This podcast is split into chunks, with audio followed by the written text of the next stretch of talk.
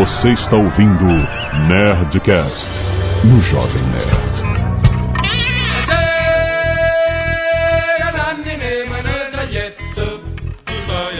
Landa, landa, landa, nerds! Aqui é Alexandre Antônio, Jovem Nerd. Comida é muito mais que pasto. Aqui é o Tucano e minha especialidade é food porn. Aqui é o David, minha especialidade é ir no restaurante e pagar.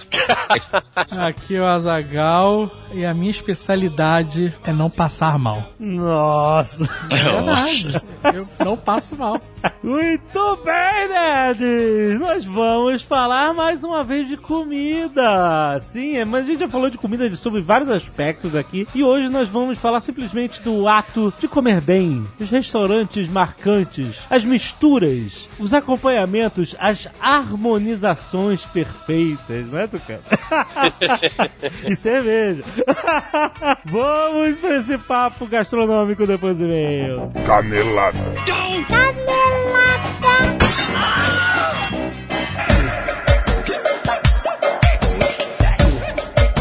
Muito bem, Jurandir Filhos, vamos para mais uma semana de música caneladas no Nerdcast! Vamos.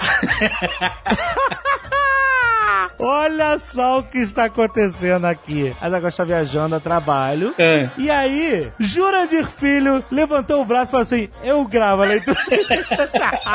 Olha aí, mais uma vez você está fazendo o quê? Preenchendo o buraco da sua cara. ah. E olha só, é polêmico porque o Jurandir Filho, ele, ele abertamente não gosta do formato de leitura de e-mails antes do programa. Verdade. Mas a gente é brother e eu trouxe você aqui pra provar como é divertido.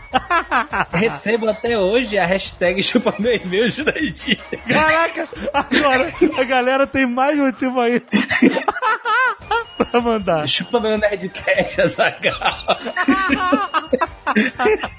Muito bem, Jurandir. Eu quero falar da Nerd Store para começar, porque hoje é o último dia do Blackout Nerd Store, da promoção Blackout para as luminárias, que é a promoção onde a pessoa, quando for comprar a sua luminária, que a gente tem um monte de luminárias iradas, luminárias de Star Wars, do Kylo Ren, do Darth Vader, da Millennium Falcon, da Estrela da Morte, do C3PO, do R2D2, cara, muito, muito foda. Além das outras luminárias, tem Tartaruga Ninja, Transformers, outras luminárias conceituais, artesanais, todas as luminárias da Nerd Store estão com desconto de 50 reais, o desconto que você ativa na hora de você comprar a sua luminária, você bota Blackout no cupom de desconto, você ganha 50 reais de desconto imediatamente na compra. Muito bom. Aí. Teve gente falando assim, ah, eu vou comprar produtos mais baratos que 50 reais e o Jovem Nerd ainda vai me dar dinheiro. Malandrão, o malandrão, o malandrão. É só as luminárias que vale desconto, seu malandrão. Excelente, excelente. Aqui tem todo time pra todos os gostos, né? De Transformers e tudo mais. Exato. É, tem uma landing page que você pode ir direto na store.com.br barra blackout e você já vê, já, já tá todas arrumadinhas pra você ver. Todas elas na promoção. Tudo que tiver escrito blackout ali, você pode colocar o cupom de desconto e você ganha 50 reais de desconto em qualquer luminária que você quiser, certo? Bem, excelente. Vá lá na nerdstore.com.br. E se você não quiser ouvir os e-mails e recados do último Nerdcast zicado, você pode pular para 16 minutos e 38 reais por pessoa no rodízio. Pulei, né? já pulou, né? O Jurandir já pulou. Foda-se. Mas eu quero agradecer aqui os netos que doam sangue toda semana e mandam suas fotos aqui. Arthur Ribeiro, Wanderson Maicon, William Augusto, Soan Monte, Richard Mal e o Frank Mesquita. Muito obrigado, galera, que doou sangue. E Scalpo Solidário, né? Daniel Dias de Lima, Milena Nepomuceno, Maiana Ferreira, Sara Moleta e Débora Francisco. doaram suas madeixas ao cortar para que sejam usadas nas feituras de perucas para a galera que faz tratamentos e precisa disso para a sua autoestima. Muito bom, muito obrigado, muito legal, galera. cara, muito legal. Arte dos fãs! Olha, aqui temos um Chimira irado no seu cavalo robótico pelo Felipe Lisboa, muito maneiro. Temos um Aleg irado também pelo Andros Iwamoto, muito bom. Tem Azagal e Jovem Nerd no, no universo Mad Max, né? Do Israel Alvim, muito bom também. Olha aí, o Mad Nerd, que é uma montagem montagem que ele fez no carro ali, muito foda, cara. Ficou maneiro. e um pôster do RPG Cyberpunk com os carros voadores e tal, do Wender Pereira Silva mandou aqui, muito bom. Muito obrigado a todos que mandam arte dos fãs. Tem link aí no post para todas as artes, você pode ver diretamente também na nossa página do Jovem Nerd no Facebook.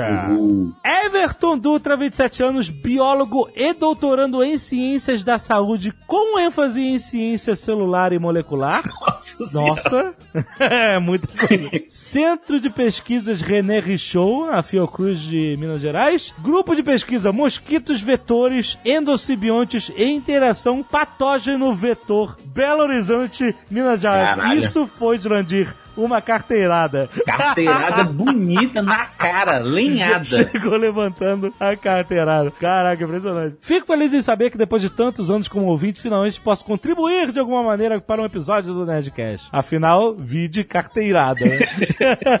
Na verdade, eu gostaria de fazer algumas ressalvas com relação ao que foi dito durante o episódio. Um, os mosquitos que estão sendo soltos no Rio de Janeiro não são machos geneticamente modificados. O Jornal Nacional mentiu para mim eu entendi errado. Esta estratégia está sendo feita na Bahia pela empresa Oshitec. Não, é Oxitec, né?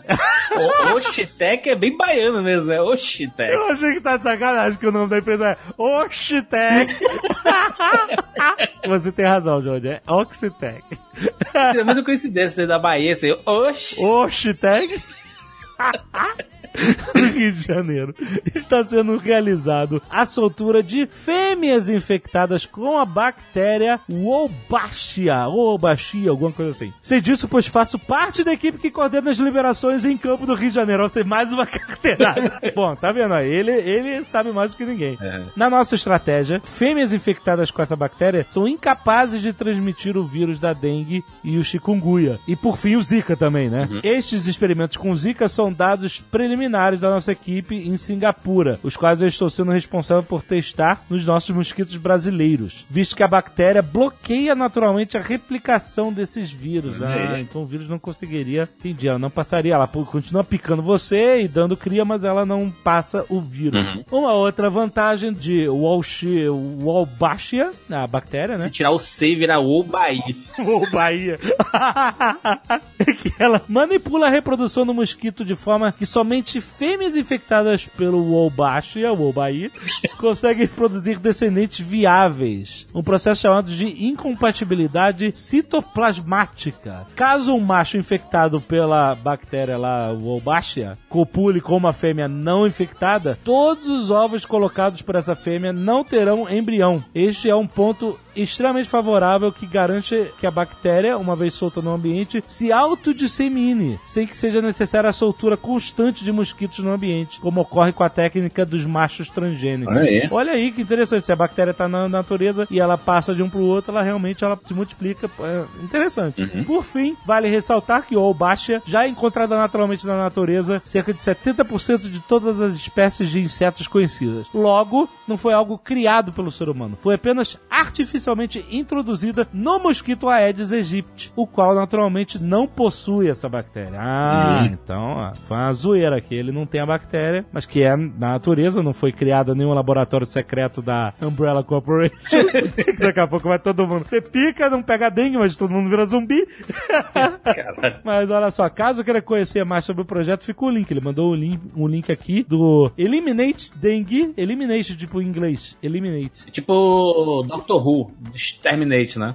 Exterminate, exato. Boa referência. Eliminatedengue.com barra rio traço d traço janeiro. Ok, muito bom. O qual recomendo muito assistir pelo menos o vídeo do YouTube localizado no canto esquerdo. Uma curiosidade nerd, um dos nossos maiores financiadores é a Fundação Bill e Melinda Gates. Olha aí, cara. Que legal. Eles realmente estão nessa luta de. principalmente contra a malária e tal, e outras doenças, né, que são transmitidas por mosquitos, eles são bem ativos na a fundação deles. Sim. Sim, o nosso querido tio Bill financia há anos a nossa pesquisa ao redor do mundo. Que maneiro isso. Bill Gates é, Bill Gates é foda demais. É, não vi que é foda. Dois, ao contrário do que foi dito pelo Atila, os ovos já dão origem às larvas 15 minutos após o contato com a água. Puta Caraca! que pariu. Tá, tá, tá, tá explicado o fenômeno, É difícil. né? Puta que pariu. É, é difícil. De forma interessante, cada fêmea consegue na natureza colocar de 50 a 100 Nossa. ovos. É Nossa. muito mosquito uma maluco. Puta É assustador isso. 3. Os mosquitos já podem nascer, sim, infectados com o vírus da dengue. Esse processo denominado de transmissão materna faz com que os ovos da fêmea infectada já deem origem a larvas com o vírus. Para a nossa sorte, essa transmissão não ocorre com muita frequência na natureza. Caraca, se fosse assim, maluco. um mosquito dá origem a 100 outros contaminados já é foda. Caso queira ver como se comportam os espermatozoides do macho na fêmea, caso você, caso você tenha essa curiosidade, assim, o RedTube já tá muito normal pra mim. Você quer ver os espermatozoides do macho na fêmea do Aedes aegypti? Tem aí um vídeo. Mosquito Tube. Tem- Tem no post aí, Mosquito Tube. Tem um mosquito tube pra você ver aí, cara. Só faz isso sozinho, tá?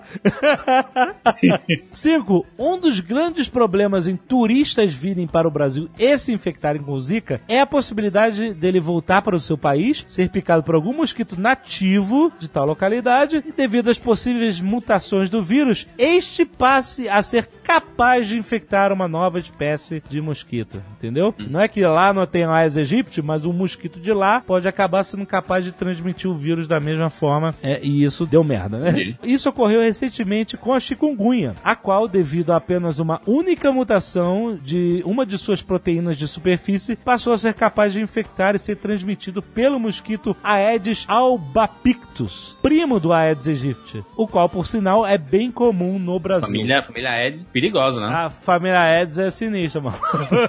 Desculpa o longo e-mail, porém achei pertinente comentar cada ponto. Abraço e continua o ótimo trabalho aí. Olha aí o valor da leitura de e-mail, seu Jurandir Que Filho. maravilha, estou aqui aplaudindo pela, pela- pelos e-mails. É uma brincadeira, obviamente, né? A questão de formatos e tudo mais, mas eu acho importantíssimo quando fala de e-mails, por isso cheio de chupa meu e-mail Jurandir. Eduardo Pandini, 27 anos, médico. Colatina Espírito Santo. Olha aí, temos um médico. Olá, Jovem Nerd Jurandir.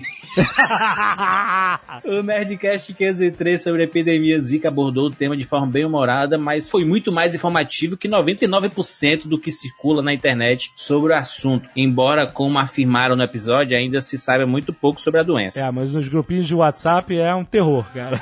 Nossa, as correntes, né? As correntes que passam informações científicas nos grupinhos de WhatsApp são As, terríveis. as correntes hoje, hoje em dia já estão passando marcas não confiáveis para não se comprar repelentes. Sério? É, estão falando. Nossa, é, tipo, caraca. é tipo aquele programa do- daquela parte do Fantástico do Inmetro, né? Que ele diz as Esse, Ai, não compra essa marca porque, sei lá, dá bolinha vermelha. Isso, exatamente. Caraca, cara, que bizarro. Na sequência aqui, sobre os sintomas da febre zika, achei que foram abordados de forma distribuída ao longo do programa, o que talvez tenha gerado algumas confusões, piorando a hipocondria do nosso amigo Asa. A OMS lista como sintomas mais comuns febre baixa, vermelhidão e prurido na pele. O que é prurido? É uma. uma Boa pergunta. é um. Acho que manchas, né? Aquelas manchinhas, né? Manchinhas vermelhas, né? Será? Peraí, vamos, vamos no senhor Google pesquisar. Prurido, substantivo masculino. Sensação incômoda na pele ou mucosas que Aí. leva a coçar. Isso, é. Devido à liberação pelo organismo de substâncias químicas. tararara. Ou seja, o cara podia ter falado, né? Vermelhidão e coceira. Uma pereba. Mas não, ele preferiu mandar um prurido. Médico, né? É médico, né? Médico. Médico, é. O que, que você vai esperar? É. Você não consegue ler a letra dele? Quando- Ele continua aqui: conjuntivite, dor de cabeça, dores no corpo e nas articulações e mal-estar em geral. Sintomas geralmente leves e que, como foi dito no programa, podem estar ausentes em até 80% dos casos. Ou seja, é complicadíssimo, né? Pode se misturar. Você sente uma febre, ah, eu tô com zika, né? Você já fica preocupado, né? É muito É, assustador. não, mas, mas não é o caso, né? Você não, Sim. não tem como saber às vezes. É. Tu nem teve nem sabe. Quanto ao recente aumento no número de casos de microcefalia no Brasil, infelizmente, devido à desinformação, muitos boatos têm circulado na internet tentando associá-lo a outras causas que não o Zika vírus. No entanto, esta semana, uma das principais publicações médicas do mundo, a New England Journal of Medicine, Oh. publicou um caso de uma mulher eslovênia que adquiriu a doença febril compatível com o Zika enquanto estava grávida, em meados do ano passado, aqui no Brasil. No Aham. ultrassom foram detectadas muitas anomalias no feto, incluindo microcefalia e calcificações cerebrais. A mulher acabou abortando aumentando. E em uma biópsia, o tecido cerebral do feto foi encontrado RNA do Zika vírus. RNA? Aham. É isso mesmo? RNA? RNA, é isso, é. É assim que eles acham o traço de que ele esteve lá, entendeu? Legal. Que ele não está lá mais, Aham. do vírus. Entendi. Mas ele já fez o estrago e ele deixa essa, esse rastro, né, pelo que eu li. Uhum. Não é uma evidência 100% conclusiva, até porque isso exigiria um estudo de muitos outros casos similares, mas é um argumento muito forte a favor da relação entre o Zika vírus e a microcefalia. Resta saber mais detalhes sobre como isso ocorre e se há mais fatores envolvidos. É, o que eu sei que, assim, não tá comprovado 100% que é isso, entendeu? Uhum. Que esses casos de microcefalia são causados pelo Zika vírus. Mas há uma grande associação aos casos, pelo que foi pesquisado até agora, entendeu? Uhum. Estão associando uma coisa a outra, não tá 100%, mas eles estão associando uma coisa a outra, Ah. entendeu? Com segurança, mas ainda sem estar 100%. Mas é tudo muito novidade ainda, né? Tão, Porque é tudo muito Né? novo, exatamente, com certeza. Estão buscando informações, né? Exato. OBS. Quando enviei meu último e-mail para o Nerdcast, eu estava nos confins da Amazônia. Ó, No hospital onde trabalhei, vi alguns pacientes com doenças febris incomuns e que ninguém descobriu o que eram. virose. Pô, devia ser veroz, né? Por ser na Amazônia também é, existiam vírus desconhecidos e que podem um dia integrar a grande lista de doenças que conhecemos pouco e que só dão uma febre esquisita, que o Atila mencionou no caso. Ah, então, ainda deve ter uma cacetada de vírus lá na Amazônia prontinhos pra encher o nosso saco. Exatamente. A gente não faz nem ideia, acho que dão uma febre esquisita. Então a, a- a dica é você comprar um belo repelente, passar no seu corpo, que nem eu passei um repelente em mim e o Azagal foi embora.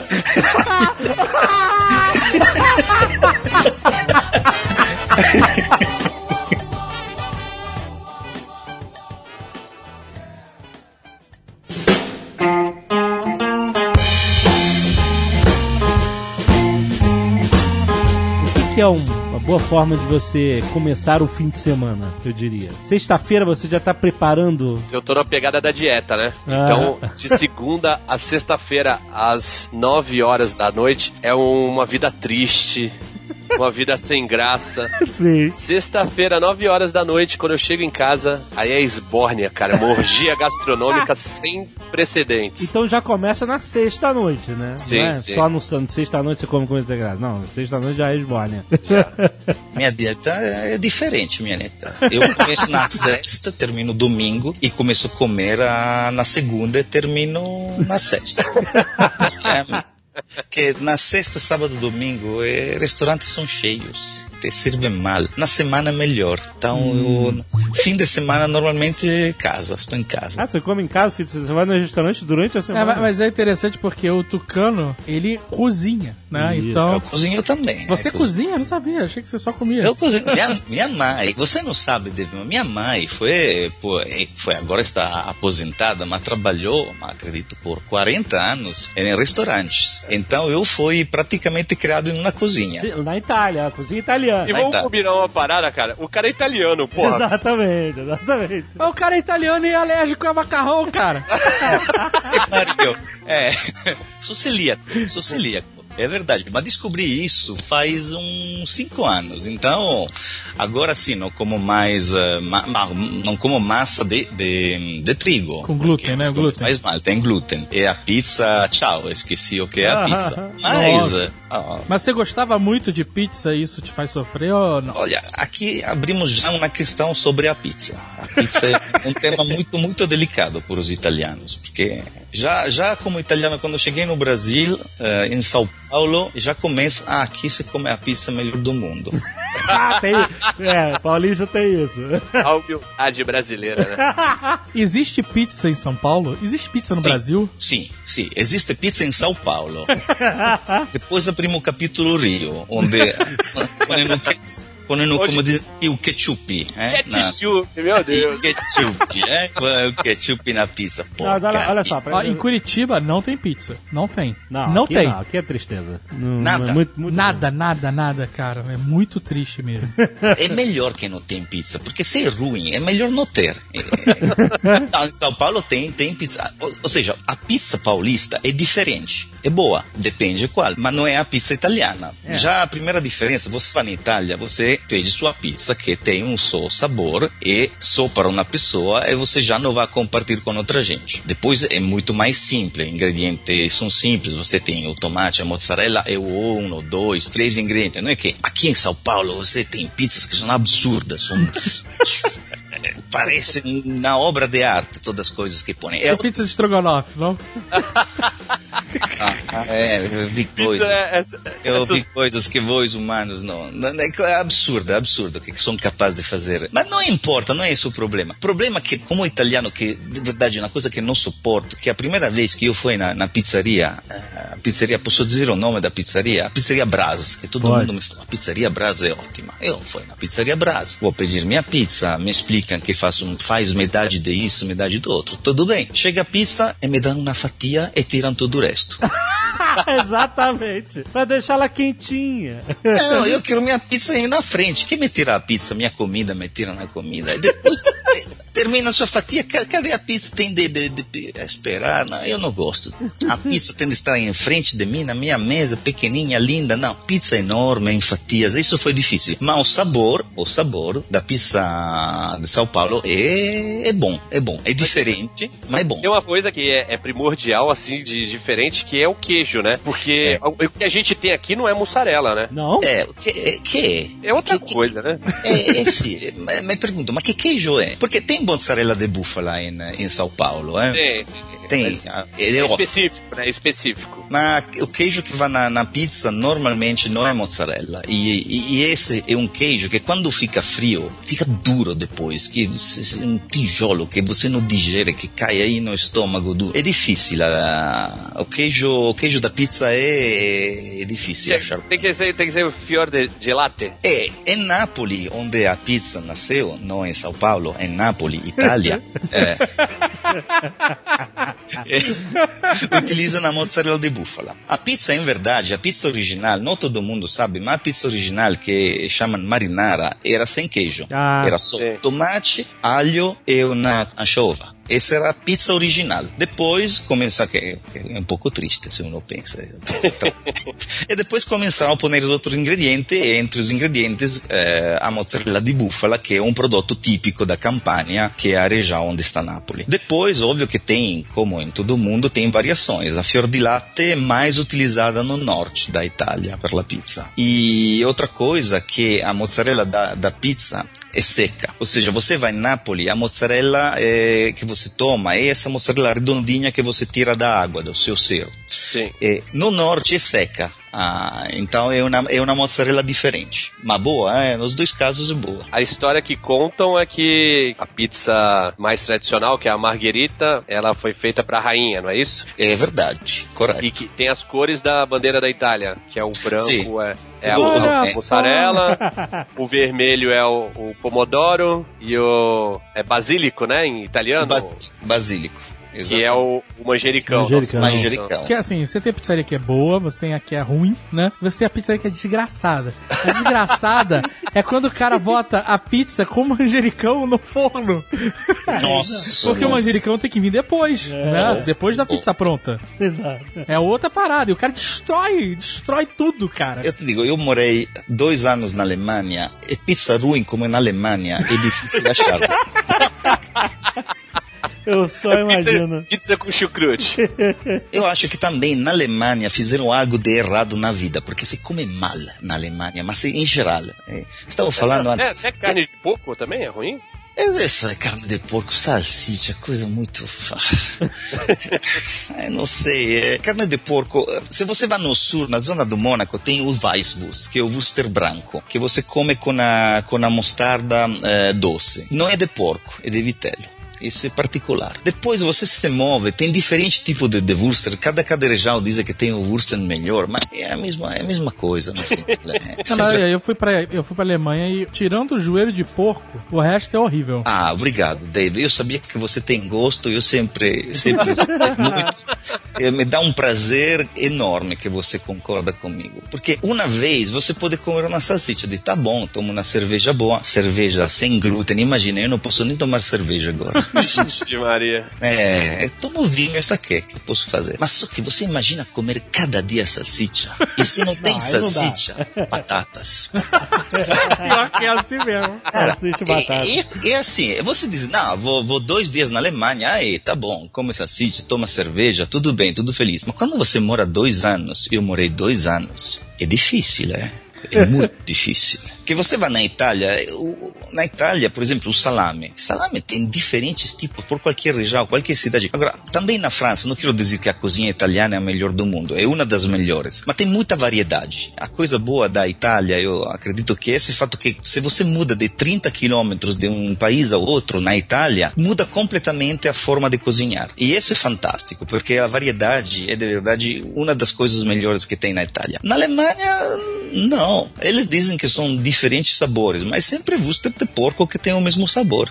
Na cerveja, não, tem diferença. Aí são Mas fortes. nem, lá. nem- nem na, na cerveja eu não curto muito a escola alemã, não. Eu estou para a Bélgica, como Eu escola. também, também. Ah, Vai é. virar melhores amigos agora.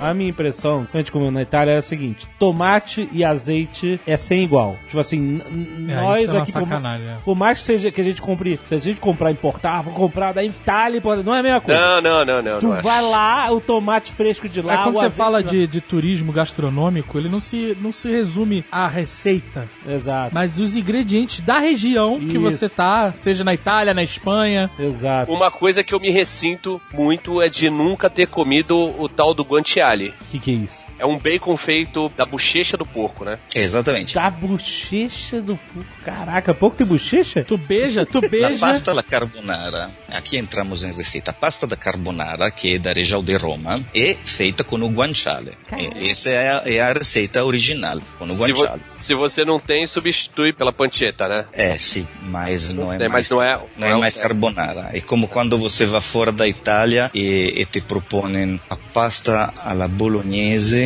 ou a pasta all'alfredo. Agora, minha pergunta é, quem caralho é Alfredo? Essa, essa é uma coisa que me dá, eu não suporto. Já nos Estados Unidos eu tenho a ansiedade quando vou no restaurante que chega o, o, o garçom que começa a contar a história da sua vida e quais são os pratos que prefere no menu. E já, já são duas horas e, e tá bom, escuta. E depois quando você é restaurante italiano começa a falar da pasta all'Alfredo. Mas quem é Alfredo?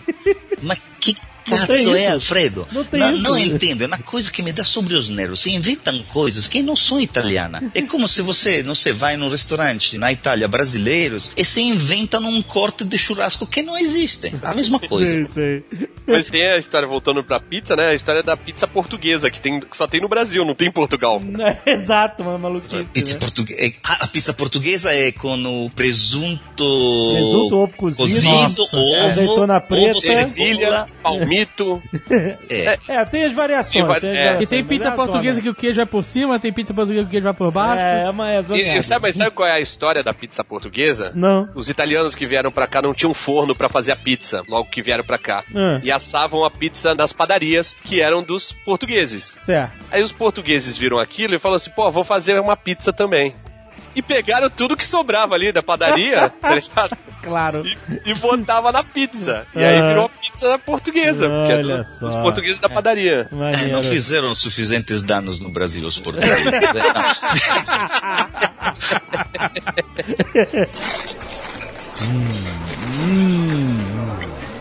A última vez que eu estive em Nova York, a gente foi lá pra Little Italy. Eu falei, pô, vamos, vamos dar uma olhada no restaurante que tem por lá. A gente queria comer rápido, né? Queria comer um, um fast food, mas não queria comer um McDonald's, uma merda dessa. né? E aí a gente falei, ah, vamos comer uma pizza, né? Nova York pizza, tem tudo a ver, vambora. Aí a gente comeu, eu- olhei a primeira pizzaria de Nova York. Ó, que a pizzaria não é.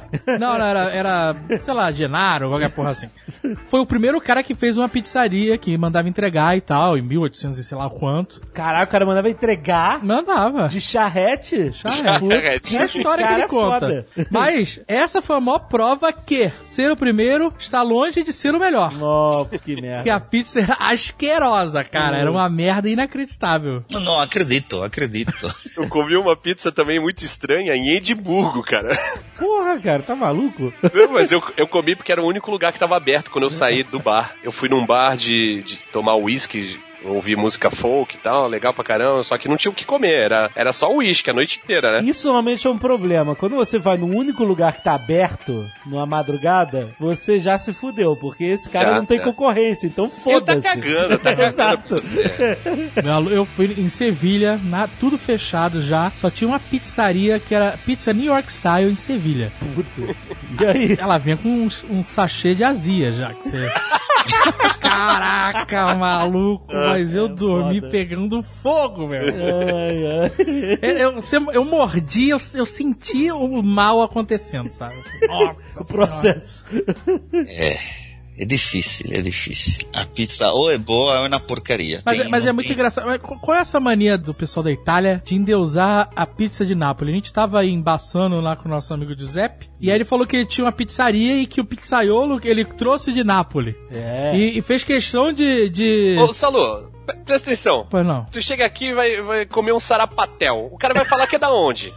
O que, que é o sarapatel? Um Desculpa. vatapá, que seja. O cara vai falar, é, pô, é um vatapá baiano. Eu trouxe da Bahia. Porra, aí é uma carteirada. Exato. É da onde surgiu a parada. Os caras inventaram o Mas sarapatel. tem que ter um baiano pra fazer? Tem. Você acredita mesmo que aquele maluco de bombacha é o melhor cortador de carne das churrascarias? Não é, vai. Não, porra, é, é, a- é o- é a carteirada, sacou? É, o cara que é exato, porra. Você fala que é o, o cara é, é de Nápoles, porra, Nápoles foi onde foi inventada a pizza, porra. Então, É. esse cara, E aí, então, quando ele vai comer feijoada, o quê? O cara fala, eu trouxe esse cara do quilombo dos Palmares. ele é o- pode ter caído do berço, cara, de cabeça e ter danos cerebrais, e mesmo assim, o nego vai falar, porra, ele é de Nápoles, cara. Lógico, o cara tem, ele tem a... a, a- Ele tem um emprego garantido. Todo Tem, lugar do pô, mundo. Lógico. É, né? é sim, é no DNA dos napolitanos a pizza. É como o café, é como o café também. Café de Nápoles é ótimo. E qual é a história do sorvete de Nápoles? Não, sorvete de Nápoles não. Não, peraí, peraí. A Itália é conhecida pelo gelato. Não, você nunca comeu sorvete napolitano? Ah, Que- que- que- puta que, que- pariu. Que é o sorvete napolitano? O sorvete napolitano. Vem num pote de 2 litros. Metade, metade morango, metade chocolate, não é isso? Não, não, não, Não um terço. Um terço, um terço, um terço morango, um terço chocolate, um terço creme ou baunilha, depende da fábrica. E- Essa é na porcaria brasileira. É que nem, é que nem, vai procurar na França pão francês. É, não Não. tem. É, cara. O pão francês é português. Só tem no, no Rio de Janeiro, né? O quê? Ou em São Paulo também costuma ter pão francês? Não, todo Não, mundo no tem Brasil pão inteiro tem pão Não, francês. porque tem, tem lugares que chama, sei lá, de cacete, eu não sei. Ah, sim, sim, sim. Cacete, é, é verdade. Aqui em Santos chama média. Só que no- em todos os lugares do Brasil, média é metade leite, metade café. Isso. E uma vez a gente foi para uns jogos universitários, quando eu era aluno ainda, e aí o cara foi comprar as paradas para fazer café da manhã pra galera do alojamento. E aí ele chegou numa padaria, e era em outra cidade, e virou assim, me vê 15 médias, porque ele achou que ele tava pedindo 15 pães. Aí o cara da padaria falou, você tem certeza? Ele falou, tenho, é uma galera. Aí o cara chegou, meteu 15 copinhos assim, ó, na- no Nossa. balcão e começou a botar o café. Aí ele se ligou. Ele falou: Puta. caralho, média aqui é café com leite. Aí ele saiu correndo, cara. Cara, não vai ficar parado. Correndo. Sacanagem. Uma vez a gente estava nos Estados Unidos, a gente viu lá no, no supermercado Portuguese Roll. E aí era o pão francês, cara. Português. E aí roll. foi que eu me, me liguei que, porra, peraí, calma aí. Quem fazia pão no, no Brasil realmente eram os padeiros portugueses. Mas por que, que esses filha da puta não chamaram de pão português? sei Ou lá. só de pão? Você vai entender português, porra. que era coisa mais chique, era francês. Olha, Sim, é. francês. É, francês é mais chique. é francês. Mas na França não, não tem esse pão. Tem bisnaga, tem, É, sei lá, tem- broa. Não Desse tem formato. croissant. Cara, mas, mas tem outra coisa também, né? Se você fala com convicção, todo mundo abraça. Exato. E na época, antigamente, é, tudo que era da França, todo mundo babava um ovo. Tanto que hoje em dia a gente usa palavras em inglês pra falar de objetos em português. Antigamente era em francês, né? Ah, sim, sim, é verdade. Sutiã, Verdade. baju. Já dizia o Olha, Abajur. sutiã, abajur, bidê. É. Olha, cara, menu, menu. Não, menu internacional. Não, tudo bem, mas... é, mas... Menu é que nem banana, igual todos os lugares do mundo. Cara, que mais que, que de palavra antiga que a gente usava tudo em francês? Verdade, cara, eu tô... Olha, impressionado. Avalanche, Avalanche. balé, batom, Ba- bijuteria, boate, boné, buquê, brevet. Caraca, tô impressionado. São todas com a B. É que no Wikipedia ele tá na- no B. Ele tá no B.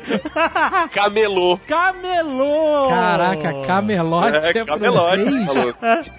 É porque o francês, o francês era a língua do- dos políticos, dos diplomáticos. Você Era, fala, é, é, até historicamente, hoje, você- né? até hoje, sim, você falava em francês, então era, uma- era bastante clássico ter essa influência francesa no idioma do dia a dia. Na Itália tem um monte de, de palavras que são de, de derivação francesa, também porque, bom, a Itália teve a dominação francesa por muitos anos, então isso, é, os portugueses também acho que tiveram probleminhas com os franceses. Sim, todo mundo teve. É, sim. Principalmente na época do gordinho, baixinho. É. Não, não, o pior que esse cara aí que você tá descrevendo, ele, na verdade ele era italiano, né? É, Era- pois é. um- Não, era corso, era corso.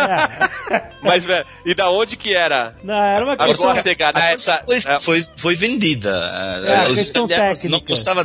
Você imagina, a Córsega foi vendida. Era italiana dizendo: Não, França, compra essa ilha aqui. que- Pois é, eles compraram tipo dois anos antes do Napoleão nascer. E aí ele nasceu francês por causa disso, quando deu uma tecnicalidade. Porque o nome, né? Bonaparte. a parte. Napoleão É, é, é. Bonaparte. Bonaparte. De boa, de boísmo.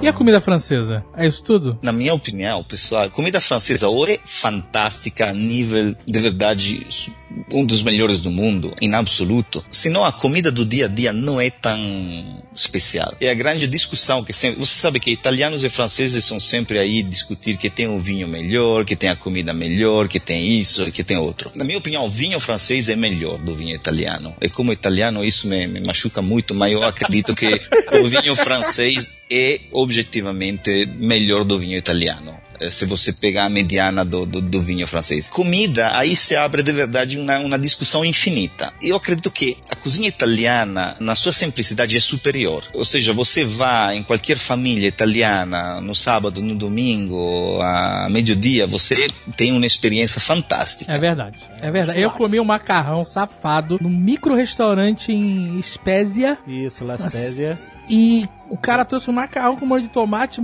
maravilhoso. É. E era assim, era- eu podia esperar tudo menos aquilo, entendeu? Então realmente a comida mais simples, ela é absurda, cara. Essa é a força dos italianos. O francês é, é para haute cuisine, como dizem eles. Então, tem chefes fantásticos, tem muitos chefes bons aqui no franceses de origem que chegam da França aqui no Brasil, por exemplo. Tem ótimo restaurante franceses. Então, a cozinha, eh, alta cozinha francesa é muito, muito boa. E, eh, então, provavelmente é, não, não, é melhor da, da cozinha, alta cozinha italiana. Mas se você olha o que comemos cada dia, não é que todo dia vamos no restaurante de, de três estrelas Michelin, eh, gostaria, mas não se pode. Então, se você olha então a, uma, um, a média, eu acredito que a cozinha italiana é superior. É, nesse- por causa do é- dia a é uma- dia, né? A cozinha de casa. A culinária francesa é talvez mais requintada, né? Isso. E Muitos a- molhos, muitos molhos tem é, francesa também. Mas o Davi tem a história do molho aí. Qual é a história do molho que tu tinha falado uma vez? Ah, os molhos franceses, eh, espera que não me acordo que te falei. Você falou que era pra disfarçar o gosto da comida estragada.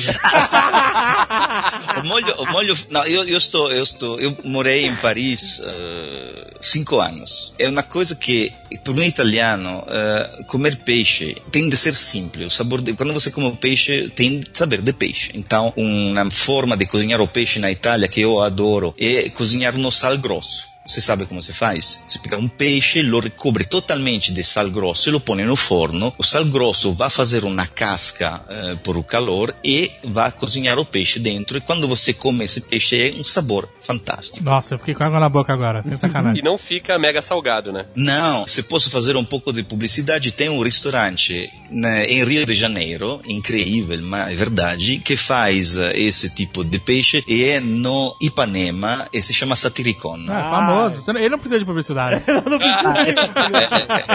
Precisa de muita bufunfa pra ir lá. E se me escuta, Satiricon, por favor, a próxima vez, menos salgado a conta que, puxa. é, pois é. O peixe vem no ponto, a conta que vem salgada, né? Aí sim, salgadíssimo. Mas eh, eu sou lugar que até agora vi que fazem, cozinham dessa forma bem, perfeitamente ela italiana. O francês, o peixe, põe sempre esses molhos absurdos. E o molho estraga o sabor um pouco. Agora, é óbvio a utilização dos molhos, sobretudo na cozinha norte-europeia, e as- e a utilização da, como se diz em, eh, em português, spices, eh, Temperos. Temperos. temperos era feita exatamente para cobrir o sabor da carne do peixe quando empodrecia. E essa era a função principal da utilização dos sabores fortes na cozinha, sobretudo É o- do norte e, e longe da, do mar. Aqui a gente faz isso também, mas chama-se picanha ao alho. Picanha ao alho, né? O meu pai, quando ele veio pro Brasil, é pai espanhol, né? Quando ele veio pro Brasil, ele trabalhou num restaurante, na cozinha. E uma vez chegou lá o fiscal, vigilância sanitária, não sei o que lá, e o dono do restaurante mandou jogar os frangos fora, que estavam todos vencidos. Puta, velho. meu pai foi, jogou tudo no lixo. Depois que o cara foi embora, Não, o não. dono do restaurante falou pro meu pai: pega o frango no lixo e tempera Ah, pra servir. Aí meu pai falou que né, não vou fazer essa porra, nem fudendo, e pediu a demissão. cara, sério? Aham. Caraca, É cara. Mas isso é, esse negócio de temperar pra disfarçar o sabor é uma parada. Tu acha que isso só acontece no programa do Gordon Ramsay? não, porra. É, meu amigo. É, quando você vai na churrascaria e vê aquele bife de picanha toda com ar, se bem que tem o Oswaldo Aranha, que é um bife com ar, cheio de ar, que é Não, muito não, bom. não, é, não é um. É. É, mas, mas normalmente essa picanha já rodou, rodou muito. Geralmente em churrascaria rodízio vem aquela picanha ao alho, que é. Não que a carne esteja estragada, mas ela já tá- passou. tá no já, final. Ela já rodou demais naquele espeto, né? já, já, já não tem mais o mesmo sabor. Assim, eu não vejo problema de você comer uma comida velha ou até estragada, assim, não sei. Porque tudo passa mal, tu tem estômago de, Olha só, hiena. o, pro- Ave- o- o, pro- o problema é você não ser enganado. Por exemplo, pastel de churras- churrascaria. Eu sei que aquilo ali teve outros momentos. outra, outra É, dica. a lei Outras de formas. Lavoisier, né? Lavoisier. Lavoisier, total. Pastel, pastel Lavoisier. Eu sei. Eu sei que não, não é pra ter banana frita dentro de um pastel de carne, mas. Mas eu não tô sendo enganado. É uma relação sincera. Eu gosto. Ai, ai, ai. Pastel Lavoisier. Stella Rossi.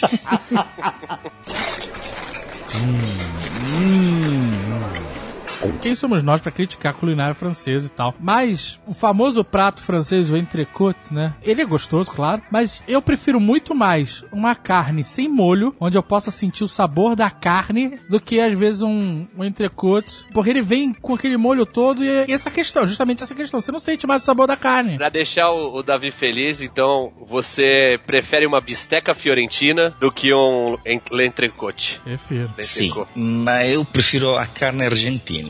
Argentina, não gosto nada da Argentina. Mas, O cara virou brasileiro bicho.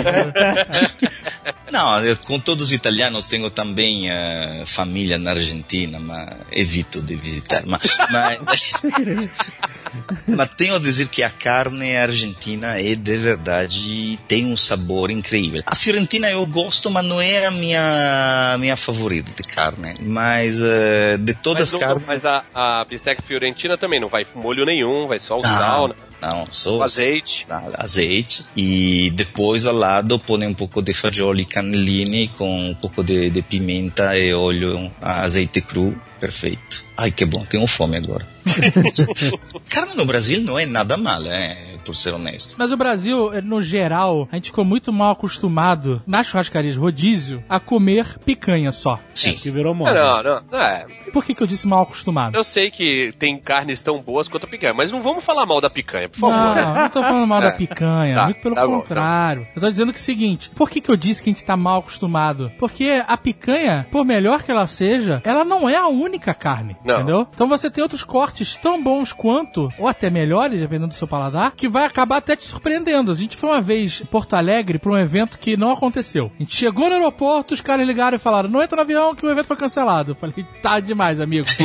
Estou em Porto Alegre. E aí não conseguimos remarcar o voo. Passamos o dia inteiro em Porto Alegre. A gente passou o dia inteiro num restaurante fazendo reuniões. E aí o carro-chefe, o principal prato desse restaurante, era o que eles chamam de vazio, que é a fraldinha. É a fraldinha. Isso. Caraca, cara, como era bem feito. Porque ela era queimadinha por fora, sabe? E no ponto certo por puta, caraca, era muito bom, maluco. Barranco. Barranco. Então vamos- Porto Barranco Alegre, muito bom. A fraldinha deles é muito boa. Cara, Eu- não, olha só, e a, gente, e a gente foi nesse restaurante, a gente foi almoçar porque, sabe, não tinha nada que fazer, tinha que ficar o dia inteiro lá em Porto Alegre. A gente ficou almoçando, conversando a tarde inteira, e aí a gente voltou pro hotel, foi pro hotel. Aí quando a gente chegou no A gente ia hotel... pro Ibis, né? Saía, que, ou ficar o dia inteiro no Ibis é se É enforcar, né? né? Aí a gente chegou no hotel, falou com a galera que tava lá também e tal, não sei o que. Beleza, onde é que a gente vai jantar? Aí a gente, pô, tem esse restaurante que a gente almoçou. Aí a gente voltou pro mesmo restaurante, mesmo dia, jantamos, ficamos mais horas lá. E quando a gente foi pagar a conta, eu lembro do cara, o caixa, ele olhou pra mim, vocês estão aqui até a... Até, aqui até agora? O dia inteiro? Caraca, como assim? Foi foda, esse restaurante a gente passou uma estadia lá. Então, o legal do boi é que ele é um bicho imenso, né, cara? Não se joga nada. Não se É. joga nada do bolo. E, a- e uma parte tem uma textura e, uma, e um é. sabor completamente diferente do outro, né? Exatamente. A, a fraldinha, por exemplo, ela é completamente diferente da picanha. Tem uns restaurantes que são costelaria. Aí você fala assim, porra, mas eu vou pra lá, só vou comer costela. Cara, da costela você tira texturas e sabores completamente diferentes, E né? gorduras, texturas e gorduras. gordura, muita gordura. Minha paixão é o cupim. Cupim eu adoro. Eu não como cupim porque eu acho que é, é o limite que eu não posso passar. Ah, é? Porque assim, porque eu como tudo, eu, eu não me importo, né? Tô aí pra viver. Tu não vai me falar porque é onde dá a injeção Não, do... que se for do hormônio, da meu irmão. Porra, do eu boi, pego né? o hormônio e dou na minha língua. O problema é esse. o problema é que o cupim é o gordureves misturado completamente com a carne. Eu acho que esse é o limite que eu não devo, sabe? Eu falo assim, se eu entrar Pô, aqui, eu tu não saio nunca costela, mais. cara. Costela também é gordura pra caralho. É. Mas eu não preciso saber. Ah, David, temos de ir na China esse ano. Você vai sofrer muito, a comida. Você vai fazer ele comer cachorro? Mas a costela, a gente foi no, a gente foi num restaurante chamado Costelaria Moema. Bom pra caralho. E é tosco demais. Uma garagem, uma garagem com ventilador, não tem ar-condicionado, não tem esses luxos. De, foi na de- cozinha? Foi na cozinha? Não. É como o restaurante do Underwood. É como o restaurante Não, do não, é Underwood. aberto. É como o, o restaurante do Isso. Underwood, isso aí, com o Freddy's. Cara, mas eles têm a costela fantástica. foda. E o Jovem Nerd uma vez pediu salada, o cara falou, toma aí a salada. Jogou costela na frente do Jovem Nerd. de salada, tá maluco. mas esse, essa, ela, ela tem uma variedade, ela tem, sei lá, três ou quatro tipos de costela. Não, mais. E é como até morrer. É ba- bananinha, espaguete, Bananinha. mousse. Tem, tem eu acho que uns oito tipos de, de carne da costela, cara. Que Pô, tem uma vez eu fui numa costelaria de Osasco, não sei o nome agora, mas que também era, bem boa pra estilo. caramba, cara. É, isso aí. Agora a costelaria, pra ser boa, você tem que suar. Tô percebendo esse detalhe. Tem que tá suando, é a né, parada, é a costelaria do Underwood mesmo, cara.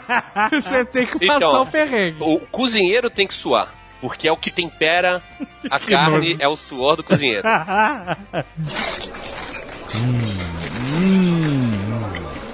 Eu fui pro sul também, faz acho que uns dois anos eu fui pra um campeonato de downhill em Teutônia, que é colonização alemã e tal. E teve uma noite que eu fiquei encarregado de fazer o, o churrasco. Então eu fui a- até a cidade, pedi lá uma picanha, uns outros cortes lá, um contrafilé. E aí a picanha, o cara cortou na hora, era uma picanha imensa, mas passava bastante assim da, Do tamanho padrão. não, e da terceira artéria ali, a terceira veia, que é onde determina que acaba a picanha e vira colchão duro, acho, sei lá. Aí eu falei, porra, o cara me zoou. Logo no Rio Grande do Sul tal, não sei o quê. E aí eu cheguei, cortei a picanha na on- aonde ela é picanha mesmo, e a outra parte eu fiz aqueles espetinhos com cebola e pimentão que eles chamam de chicha. E aí eu servi isso primeiro, né? Porque a tática do churrasqueiro é essa. As piores carnes você lança primeiro, a galera fica estufada e você come o- a parte boa. E aí, cara, que carne sensacional, cara. O colchão duro deles é foda. É muito melhor do que, sei lá, o filé mignon daqui. É mesmo, cara? Filé mignon é uma carne super valorizada pra caralho. pra caralho, cara. Não, não, não, não. Não é. É, cara. Não, não é. É só. As pessoas interpretam ela mal. Como assim interpreta? É, Porque- exatamente. Quem É, porque, como a gente falou, cada carne tem o seu encanto. Mas o cara que gosta de carne, ele não pode ter preguiça de mastigar. E o filé Ok. mignon é a carne pra quem não gosta de mastigar Ok, ok. e não gosta de sentir sabor. Só falta pedir o filé mignon bem passado. Não, filé mignon bem passado é uma heresia. É, é. Não, não, não, não existe. Mas- Mas... o filé tem um sabor bom. Tem um Se sabor você pegar um, um Chateaubriand, que é aquele corte tipo um medalhão, só que três vezes mais alto, Uhum. bem ao ponto pra mal passado, pô, é delicioso também. Tem É. outro charme. Esse negócio do ponto da carne. O ponto. O ponto justo é sempre ao ponto para mal passado. Esse é o correto, na minha opinião. Não, na, na sua opinião, não. É lei do isso. mundo. Quem não come ser. assim tá errado. Ah, por favor, bem passada a carne. Não comer carne, como uma ensalada. que é a carne bem passada? Não é carne, é sapato depois, como um sapato, é a mesma coisa. Uma vez eu fui no restaurante com os conhecidos meus, aí a gente pediu um- uma carne que dava pra dividir, né? Aí a gente, não, vamos, dá, pra, dá pra três, vamos dividir. Eu, beleza, vambora, tá tudo certo. Era um casal de amigos. E aí na hora que a gente pediu a carne e o ponto da carne, aí eu já ia mandar, ó, faz ao ponto ou ao ponto pra mal. A mãe te pergunta como é que é o ponto da casa, né? Aí quando eu fui falar, a esposa do cara, bem passada, né? Aí eu falei, hum, não posso comer carne hoje. Lembrei, vou fazer um exame. Porque, cara, é, é um desperdício de dinheiro, de tudo, de tempo. Não, é, não existe, não É um existe. exame pra medir o, o tanto de hormônio de boi que você tem no corpo. É, tipo isso. Mas caraca, a nossa sogra, toda vez, cara, me dá raiva quando ela chega no restaurante e fala, bem passada, não suporto carne sangrando. Por que, que você está neste lugar? Por que você veio comer no- numa churrascaria? O que você está fazendo aqui? É, Com cara, uma solinha, tá bom, né? Eu sempre na minha mente, quando ela fala isso, eu completo assim, bem passada, porque eu não gosto de sabor. Sempre completo, sabe? Não, Não tem sabor, não tem mas sabor. olha só, tem gente que gosta e, e se o cara gosta, ok. Agora, ela pede bem passado e aí quando chega ela reclama sempre que a carne tá dura. Não, não, olha só, me desculpa. Quem gosta tá errado. Tá errado. É, essa é a parada. Se você gosta de carne bem passada, você tá errado pra caralho. Supera essa porra desses seus traumas de merda e come a carne direita.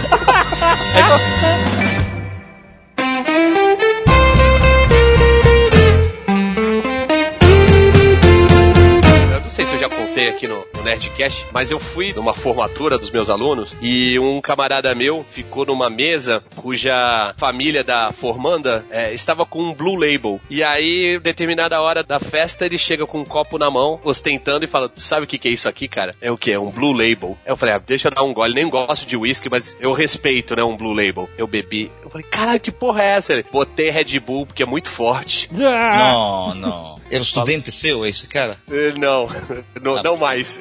Ah, é, porque não tenho de passar nenhum curso. Né? Senão- Ah, gente. Não, mas sobretudo nos Estados Unidos você vê porcaria estilo Red Bull no Blue Label. Nos Estados Unidos não tem, não tem noção. São sem noção, totalmente. Ketchup da pizza, essas coisas? Sim, ketchup na pizza, coisas, coisas absurdas. Eu, eu, Eu acho que os Estados Unidos, na verdade, ele tem de tudo, né? é, é, aqui, é aqui que estamos chegando. Mas nos Estados Unidos eu tive hum, as melhores eh, jantas da, da minha vida. Algumas tive nos Estados Unidos. Aqui abro, eu sei que Dave é comigo nisso. Falamos do Nobu, por exemplo. Nobu, Nobu é... Uh, é, Puta merda. é um orgasmo de restaurante. É fantástico. Olha só, olha só, se você um dia fala assim, quero ir num restaurante e eu quero comemorar, aí você vai no Nobu. Tem vários lugares nos Estados Unidos. É um restaurante japonês, tucano, coitado, não, não vai aproveitar. Se o Tucano for no Nobu, ele, ele aprende a gostar eu de acho, eu japonês. acho que eu também acho. e olha só, você tem que pedir o codfish. O, o Black Cod, na verdade, é o nome. O Black Cod é um peixe carvão do Pacífico. É uma parada muito específica. E no Nobu é mais específica ainda quando você pede Black Cod, cara. É uma coisa. Assim, é um sabor que você nunca experimentou na vida. De que é um troço que derrete na sua boca. Que você não acredita que você pula no teto e cai flutuando que nem uma pena que nem o Scooby-Doo, cara. É sério. Vale a pena. O dia você vai comer. Olha, eu vou comemorar. É um dia especial. Fez o Vai- primeiro milhão. Porra, nem não é não é pra tanto, cara. Pô, agora com dólar a 4 reais, pra ir no Nobu, você tem que fazer 2 milhões. Mas aí você vai no Nobu é fácil de lembrar, é o nome do vilão aí do Demolidor, da primeira temporada, o japonês lá. É um restaurante do Robert De Niro, ele é sócio do restaurante, então isso já dá mais um, dá mais uma carteirada no restaurante e é foda, cara. Puta que pariu. Tem dois em New York, um em Las Vegas, temos eh, em eh, San Diego. San Diego, San Diego, lá, em Los Lo- Angeles, lugar. Angeles. Eu não gostei do Nobu de Los Angeles. Ah, foi igual. Las Vegas tem dois. Um no Hard Rock Café Hotel e outro no Caesar Palace. É foda, é foda, é foda, é vale a pena. fantástico. É fantástico. Tucano, você não come japonês? Eu não como peixe. Eu não como Aliás, nada no mar. nada no mar. É, é alergia? Não. É frescura mesmo. Pior que não. É o quê? É, que, que- como é isso? Que, que, que problema tem? É, eu nunca perguntei, qual é a parada do peixe?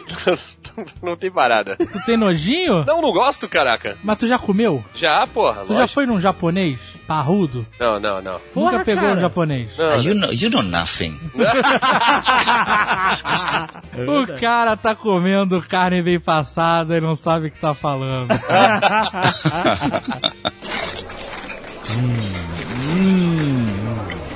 Você come é, comida Como? chinês?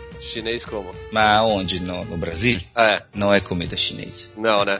Tô sabendo. Você sabe a história da comida chinês para nós eh, estrangeiros? Ela é comida que vem do São Francisco, em verdade. Ah, é? É, é, é uma história que me contaram em São Francisco. O que acontece? Que eh, um cozinheiro que viajou na China foi de volta nos Estados Unidos e para fazer uma cozinha chinês que fosse Adaptada. comestível, adaptada ao paladar eh, gringo, criou essa coisa que é um que não é chinês, em verdade. Esses frango alemão, frango eh, sour, o rolinho primavera, essas coisas não é chinês, chinês. Ou seja, você encontra também na China alguns pratos similares, mas não são absolutamente chinês. Aham. Ou seja, um chinês chinês que vê essas coisas diz isso é, não vou comer, não Mas é isso, chinês. isso- isso é uma parada assim, bem é, comum em várias culinárias internacionais. Por exemplo, o que a gente come de comida mexicana aqui não é Deixa mexicano. para lá, deixa para não é comida mexicana.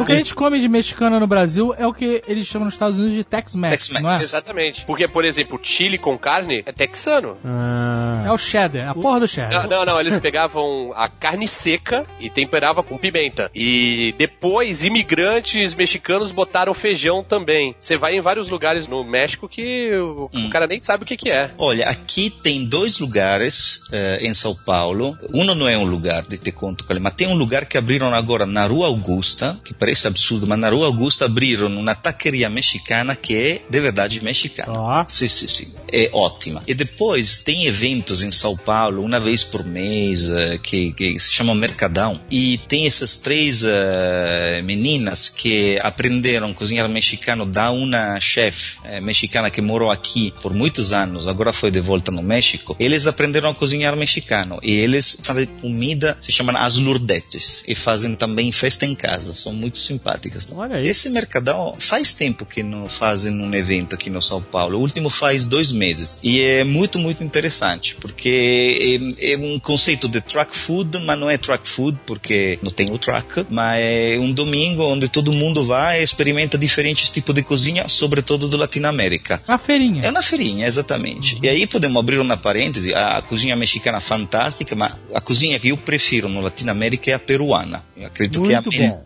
é a muito bom. melhor que está no Latinoamérica. E hoje em dia tá bem na moda. E é o- a capital gastronômica da América do Sul é Lima, né? É, mas você não sabe, não come peixe, então não sabe. Eu fui com o Marco Gomes no Lamar. Lamar, né? Nossa. Sim, a Lamar, sim, sim. Eu comi filé mignon, cara. O Marco Gomes foram lamar, levar todo mundo, caralho. É, adoro todo essa mundo, porra. tudo. A vida do Marco Gomes era um lamar. Agora ele não aguenta mais, ele enjoou. Lamar é ótimo, o problema é que, né, que não tem a Inca Cola. Você sabe que a Inca Não, é Cola... horrível isso. Todo mundo fala Não, que é horrível. a Inca Cola é fantástica. Não é, cara. É que nem na, na Alemanha tomar aquela merda, aquela Franz Cola, sei lá, aquela bosta. Não, é, tudo que é alemão não é bom. Já, já começamos a esse conceito. Não, a Inca Cola é tão ruim que é boa. Não, comida peruana ótima, ótima. Ceviche, sobretudo. Eu e... gosto de ceviche. Eu já comi no Lamar com o Marco Gomes. Quem conhece o Marco Gomes não escapou. Eu tô pagando até hoje, pô. Eu vou fazer propaganda de um restaurante peruano no Rio, na rua Barão do Flamengo, no Catete, chamado Intihuasi. É um restaurante que tem, tipo, 15 mesas. É, é pequenininho, pequenininho. E, cara, inacreditável. Sabe aquele restaurante Roots? Que tem um peruano lá dentro, suando em cima da comida.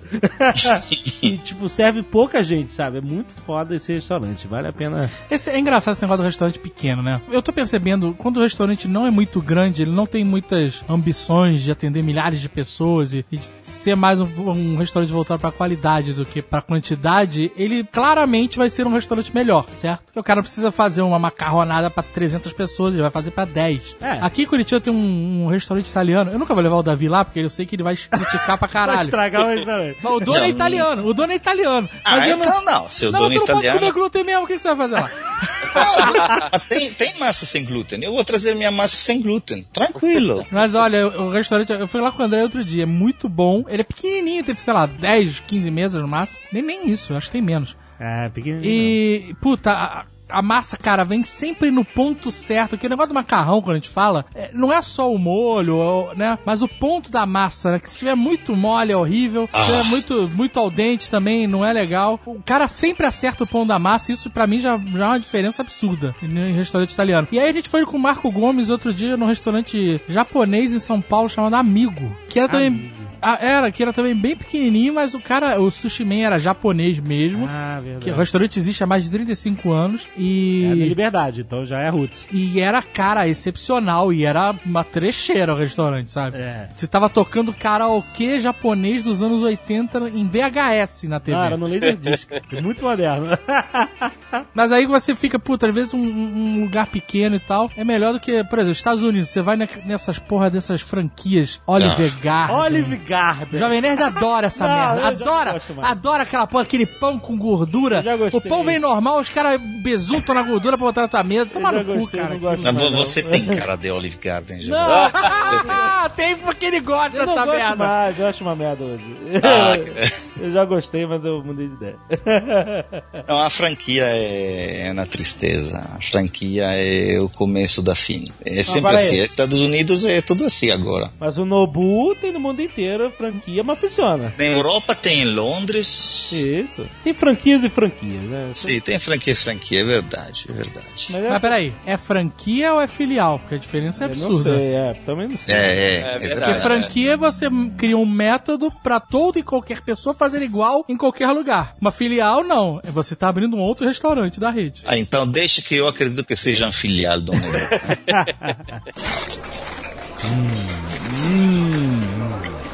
E você, Dave, gosta de comida chinesa? Então, segundo você, eu nunca comi comida chinesa. Mesmo porque o carro-chefe da comida chinesa é yakisoba, que não é chinês.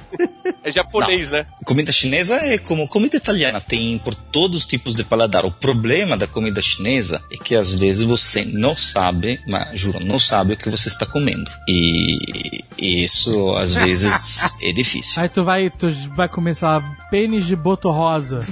Não tem esse negócio? Não, é que é, vo- você sabe que eu morei bastante tempo na Ásia. Ainda vou na China por trabalhar às vezes e sempre tem os donos da fábrica que te convida a almoçar ou a jantar. E são momentos difíceis porque você não é que te, ué, chega o cardápio, está em chinês, você não entende nada. Tem fotos, mas normalmente você te convida, né, ou a pessoa que te convida que faz o pedido por todo mundo e você vai É, compartilhar. Vai nessa. E na China, o drama é que mais uma coisa nojenta e que você diz, não, eu nunca vou comer essas coisas, mais é cara, é considerada o máximo, o top. Então, quando te convidam e você é considerado um hóspede importante, eles vão a pedir as coisas mais caras e mais esquisitas do mundo. É, eu comi coisas que... Não, conta aí, conta aí o que vocês fizeram. Eu comi coisas que não me orgulho. Não, não, não me orgulho, não me orgulho. O que, que você comeu? Conta. Você comeu cachorro? Eu comi cachorro. Ah, meu Não, Deus. não, é, fiquei, fiquei bem, bem triste. Mas eles não falaram que era cachorro? Sim, sim, falaram. Me falaram também como se chamava. Não, é uma coisa horrível. é, é, é, é uma coisa horrível. Eu, totó. eu tive que comer o cachorro, senão o cara se ofendia e tinha de trabalhar. Então comi um pouco de cachorro, mas juro, foi um momento difícil. Ai, meu Deus, cara. É um pouco hipócrita dizer, ah, comi cachorro, depois como porco e vaca e tudo o resto. Exato. Mas, é, então, mas o cachorro é simpático. Também o porco é simpático. Mas, de toda forma. A é- vaca é simpática. Ah, Eu não sei, não, nunca saí com uma vaca. É, Mas vem, qual é o gosto do cachorro? é de cachorro. Não, não, pera aí. O gosto de cachorro é, é gosto de frango? Tudo tem gosto de frango no É, final? não, essa é coisa que diz o chinês, não? Quando você não sabe o que comer. Uma vez me fizeram patas de pato em agrodolce. Nossa. Nossa, como vomitei o dia seguinte. Mas, é... E o cara me faz, ah, mas sabe de frango. Então, porra, pede o frango se sabe de frango. Por que me dá essa coisa comer? Comi. E não, o cachorro sabe de cachorro. A coisa que eles cozinham o cachorro no inverno, porque dá calor ao corpo. Se você come o cachorro, entra muita adrenalina no corpo, porque o cachorro lo cozinham com adrenalina. É, é um sistema veramente ruim. Me explicaram como se faz. E, e por isso, na minha vida, é uma das coisas que, digo, se quero não fazer mais uma coisa na minha vida é comer cachorro. E ele come no inverno. Era uma sopa e, e ah, comi sabor de cachorro. Era uma sopa de cachorro, cara. De cachorro. Que coisa terrível. Não, eu gosto muito na China, quando vou na China, gosto muito do serpente. Isso sim. Serpente. Ah, serpente muito- é ok. Mas assim, eu entendo, eu entendo que é triste comer cachorro, mas você realmente, como você falou, para pensar, É, o claro. porco, o baby, o baby. O baby. O baby é um porco simpático, vai? É, não, Vai tá comer o baby. É, tudo, tudo, tudo é, É, terrível. é verdade, mas essa é um pouco a cultura, né? Qual É muita cultura. Na, na família dos meus pais, moram na Espanha, pra eles bicho é bicho, sabe qual é? A gente que mora em cidade, nós humanizamos animais. Na família do meu pai, eles moram numa, numa roça. Pra eles, bicho é bicho, mano. O meu tio falou assim, ah, a gente comprou um cavalo. Aí minha mãe ficou toda animada que ia ver o cavalo da família. O cavalo não era um corcel negro escovado, pronto pra ser galopado e, e esplendoroso que ficava. Não, o cavalo estava preso e a única função dele era comer a grama. Ele era um cortador de grama vivo. Nossa, mãe. Ele chegou e perguntou: cadê o cavalo? Ah, sei lá, tá por aí, co- comendo grama. É o que o cavalo faz. Tá, então não tava preso. Não tava, ele tava algemado. Ele tava com a pata da frente presa na pata de trás pra não galopar. Deus do céu, que terrível, cara. Porque eles não queriam ter o trabalho de cercar tudo, né? Então, pô. Puta, caraca. Mas isso é que o Alex Atala defende. Defende? Porque o pessoal fica de mimimi, que mata o animal, que tal, não sei o que. Ele fala, não, o problema é, é o, o método, né, de você matar o animal. Tanto que numa reunião, um fórum de chefes que reúne os melhores chefes do mundo, a apresentação dele, ele chegou e matou uma galinha no palco. Aham. E falou, isso aqui é perfeitamente comum. Isso aqui, é, há, há um século atrás, as pessoas faziam isso em casa. Elas tinham proximidade com... Porra, menos de um animais. século, amigão. Mas Sim. ah, os animais eram comida. Bicho é bicho. Aí hoje em dia você não vê mais galinha, você não vê mais porco. As pessoas se distanciaram muito, né, do, do alimento. Não conhece, não. Pô, o, o Jamie Oliver fez um programa nas escolas dos Estados Unidos que É. as, as crianças não sabem quais são os vegetais. É. Porque nos Estados Unidos é tudo ah, industrializado. É tudo nugget. É, exato. Você viu o documentário de como fazem o nuggets? Eu vi. Sim. Ai, não, não, caraca, não vamos falar disso. A gente tá falando de comida boa, né, gente? Nesse programa dele, ele chega pras crianças e mostra como é feito o nugget, fala de toda a química pra clarear a carne e tal, não sei o que, do que que é feito. E as crianças ficam enojadas, tal, não sei o que. Ele frita uns nuggets e agora, quem vai comer nuggets? As crianças esquecem, velho. Como, é, nuggets! É! Todo mundo come nuggets, foda-se.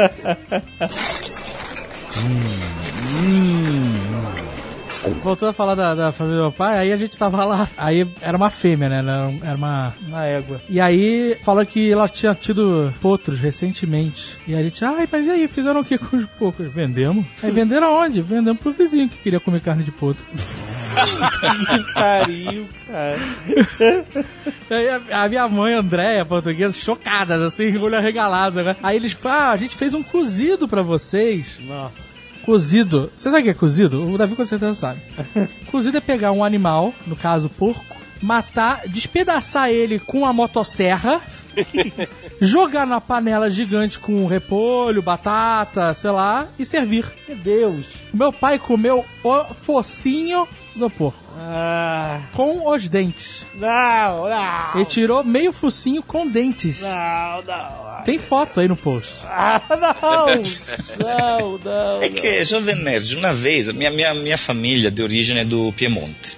Então, era um campesino. Meu avô é um campesino e caipira, super caipira. Eles compravam o porco, tratavam o porco como uma pessoa da família e depois o matavam e não se jogava nada do porco. Ou seja, a tragédia verdadeira na família era se o porco se, se tomava uma doença e se tinha de matar e não se podia comer. Ah. Porque era a tragédia de uma família. Porque com um porco você dava comida por todo o ano. E é verdade que hoje vivimos, pensamos eh, em forma totalmente diferente. Mas é assim, o que me conta o Dave e me acorda absolutamente o que fazia meu avô. A mesma coisa. Só que o mundo mudou. E agora, se uno fala como cachorro, o mínimo que agora, amanhã, tenho três terroristas da PETA que me querem matar aqui em frente da casa. Tudo bem. Mas é engraçado, porque se você parar pra pensar, é hipócrita a pessoa condenar alguém porque comeu cachorro, É, só porque depois- tem o olhar do gado de botas, sei lá. E o porco, ou a vaca, ou... O peixe não que não tem alma, foda-se, mas... É, é complicado. É, Macaco, complicado. já comeu carne de macaco? Eu sim, comi. é lá no Amazonas, tudo é como. O pato, o pato, eu, eu adoro carne de pato. Pato é simpático. é. É, mas, mas eh, vai deixar de comer o pato por causa disso? Não, arroz com pato eu vou comer. Eu. Bom, Na China, comida chinesa, porque ah, o que eu conheço de comida chinesa é o que eu vejo na, na televisão, sei lá, nos filmes de Chinatown. Tem muito pato no restaurante chinês. Sempre que tem uma, uma sempre foto. pato. Mas Sim, na China também é, é, é comum, o pato é uma comida comum na sim, China. sim, sim, sim, o pato sim. Eu adoro comer carne de pato. Puta merda. É, é bom, frango é, é fantástico na, na China. E depois tem essas coisas um pouco exóticas e, e você, tubarão, coisas absurdas que você tem de comer. E Ah, tubarão não é tão assim, é? Não é nada de especial, mas dizem que it's good for inside, dizem sempre. Não, quando você te dá uma comida que é esquisita, o chinês te diz sempre, it's good for inside. Eu Não, dizer, não. ok. Eu quero que você fale chinês falando inglês com sotaque de chinês.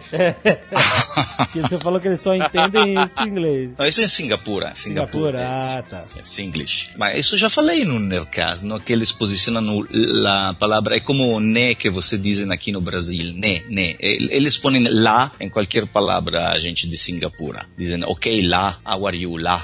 Eh, let's do this, lá. Que maluquice. mas na Singapura, falando Singlish, eles crescem com dois idiomas, o chinês e o inglês, pero falado na, com o sotaque de Singapura. Singapura é uma capital de comida, falando de lugares de comida fantástica. Em Singapura se come super bem. Ah, é? Sim, sim, sim. sim. Tem coisas loucas exóticas? Não, também, mas eh, são muitos mais eh, ocidentais nos gostos agora em Singapura, porque tem uma influência super forte da Europa e também da Austrália, é, é forte. Mas, óbvio, a cozinha chinesa é, é- é incrível. Você vai, por exemplo, na, na zona do Sichuan, é tudo apimentado, super apimentado. E você se move um pouco mais na zona do Beijing, aí é coisa um pouco mais eh, delicada. E, de verdade, é muito, muito diferente. Só que é muito difícil, às vezes, eh, comer alguns pratos. Uma vez me deram uma, uma coisa que agora era esperma de peixe. Olha só. Ah, Como extrair? Puta que pariu, não. Eu não perguntei. Eu- me, me explicaram depois que era essa coisa. E, e- e era uma coisa provavelmente super cara, tipo caviar. Peraí, peraí, peraí. Mas como tinha é cheiro de água forma? sanitária?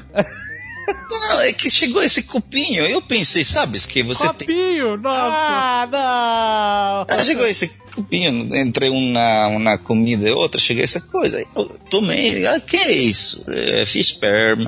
É? Ah, Ah, você soube antes. Não, depois, depois. Ah, você tomou e É, sim, porque tem de dar confiança, não? É, é, é, ficou, ele- ficou Munha e perguntou. que que- É, que era isso? É, é, praticamente me falou, você fez um boquete um peixe. Tá bom. Finalizou o peixe. É, é, ó, o que? É o líquido? É, é isso? É totalmente olha, líquido? Não. Eu quero saber, mano, tô curioso. Você vai viajar com o Davi, você vai saber. Não, você não vou, eu não vou tomar isso. Você só Não. vai saber depois. Olha, Alexandre, eu já preparei um plano fantástico para o nosso viagem na China. Fantástico. Não, cara, Eu tenho, de eu tenho conhecido que tem parentes que são é, embaixadores e tal. E aí ele foi viajar pra casa do tio na Tailândia. E aí o tio ia num, num jantar de um mega chefe chinês. O nível de exigência do cara era ele queria um fogão, um forno tal, modelo tal, que depois da- do jantar deveria ser destruído. É. Era o nível de loucura da parada. E aí ele falou que um dos pratos, o mais exótico, era feito com baba de passarinho, que passarinho babava, cuspia, sei lá, pra fazer o ninho. Então eles pegavam o ninho do passarinho, desmembravam, sei lá, tiravam a baba Caraca. e faziam, sei lá, um, um shot. tipo um shot de porra de peixe e baba de não. passarinho. Aí é demais, cara. né? Puta merda. Mas tinha isso, cara. Caraca. Sim. Que é o nível de loucura. De... Tem umas comidas que não é pro nosso paladar terreno, né? É pra, anjo comer, não é isso? É foda, né, cara? É, É, muito velho. sutil, né? Não, mas tranquilos que na China organizo tudo eu. Tranquilos. E não pode dizer não pro anfitrião. ah, não, não se pode. Não se pode.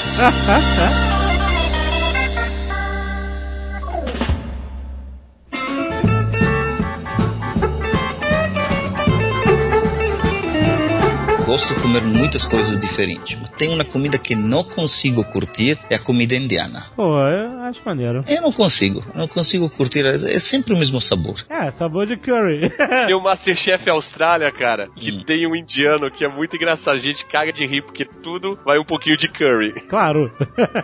Curry e pimenta. A gente falou de várias comidas do mundo aí, mas eu quero dar uma puxada aqui pra comida espanhola também. ah, Ah, é justo. muito bom. Porque é engraçado que quando a gente fala, por exemplo, a gente, a gente cria preconceitos culinários, né? Quando a gente fala de comida, por exemplo, italiana, como a gente falou, a gente imagina que sejam só massas, né? E a culinária italiana ela é, puta, muito mais diversificada do que simplesmente massa. Ela tem peixes, tem carnes, né? Tem... E a culinária espanhola também, né? Você, quando fala comida espanhola, você imagina uma paella, normalmente, a pessoa imagina isso. É, no máximo um ramon, É, eu imagino o Ramon inteiro. mas, puta, tem muito mais, cara. Tem Muito mais. uma variedade enorme de pratos e de. Dave, você já foi em Segovia a experimentar o cochinilho assado? Não, em Segovia ainda não. É o babe, é o babe, praticamente. É o, é o porquinho e é cozinhado no forno. E se você passa em Segovia, é fantástico. Eu comi Isso- o cotinilho lá em Madrid, no Botim. Assim, no botim, mas é, é, é de Segovia a receita original. E de verdade, é, uno fala de Espanha é jamón e paella, mas tem muito mais, muito mais. E em contrapartida tem a Inglaterra, né?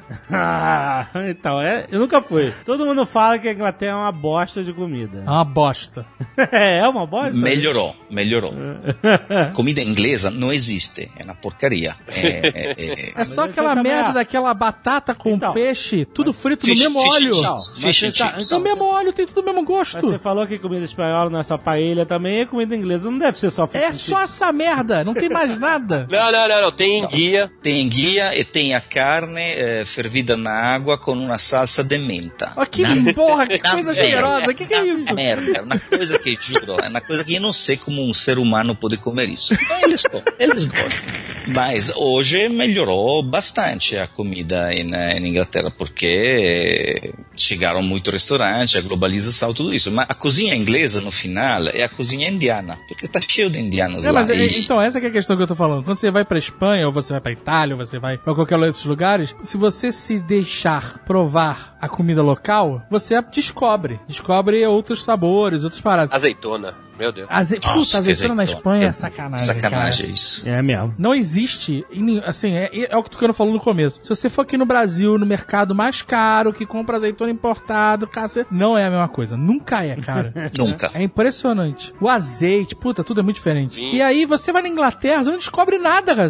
Você fica triste, você começa a procurar outros lugares pra comer. A vantagem na Inglaterra é que você tem muitos restaurantes de cozinha de outros países, né? Indiana, tailandesa, japonesa. agora, porque só. Eu morei na Inglaterra em Cambridge, eh, tinha 19 anos. Caraca, onde você não morou? Cara, é foda, cara. É, Impossível, cara. Eu tenho uma inveja fodida do Davi, essa vida de nômade dele. é, que não me queria nunca em casa. Então dizia, vá, vá, vá. Então, 19 anos foi em Cambridge, então estamos falando de 27 anos atrás. ok. Juro, não estava um restaurante bom. A pagar, nada. Era horrível, horrível, horrível. Foi em Cambridge faz três anos que de férias queria ver como mudou a cidade. Era outra coisa. Mudou totalmente. Tinha um monte de, de locais, restaurantes de, de boa qualidade. Então mudou também a Inglaterra. Só que não tem uma cozinha nacional. Exato. É só isso o problema. É tudo mistura de outras culinárias. é. Mas o bacon deles é interessante, né? Aqui no, no- nos Estados Unidos o pessoal chama de bacon canadense, né? Mas na Europa É presunto. chama de ba- bacon inglês, né? É, Que é feito de lombo, né? Não da barriga. Exatamente. Ah, Exato. esse que é o Sim. Canadian Bacon? Essa é a diferença? Sim. É, é o lombinho canadense, né? O café da manhã inglês é muito escroto, cara. É café, muito... da manhã, café da manhã inglês. Fa- Fazemos um resumo do café da manhã inglês. Temos ovos fritos. E um diz, bom, ovos fritos. Temos um bacon. É, bacon, ok. Depois temos esses feijão doce com uma salsa de tomate que... Que porra escrota. É, é, exatamente. Eu acho Eu que acho salsa... maneiro isso, mas não café da manhã, porra. Café da manhã típico inglês. Linguiça Café da manhã que o John. Cleese toma. e black pudding. O que, que é black pudding? É horrível. O quê? É tipo uma linguiça de sangue. Como é que é o nome? É, Ah. é, Morcilha. Morcilha. Morcilha. é tipo uma morcilha. Ué, mas no auxílio não é bom? Não. Não? Ué, a gente ia no restaurante espanhol pedir morcilha, porra.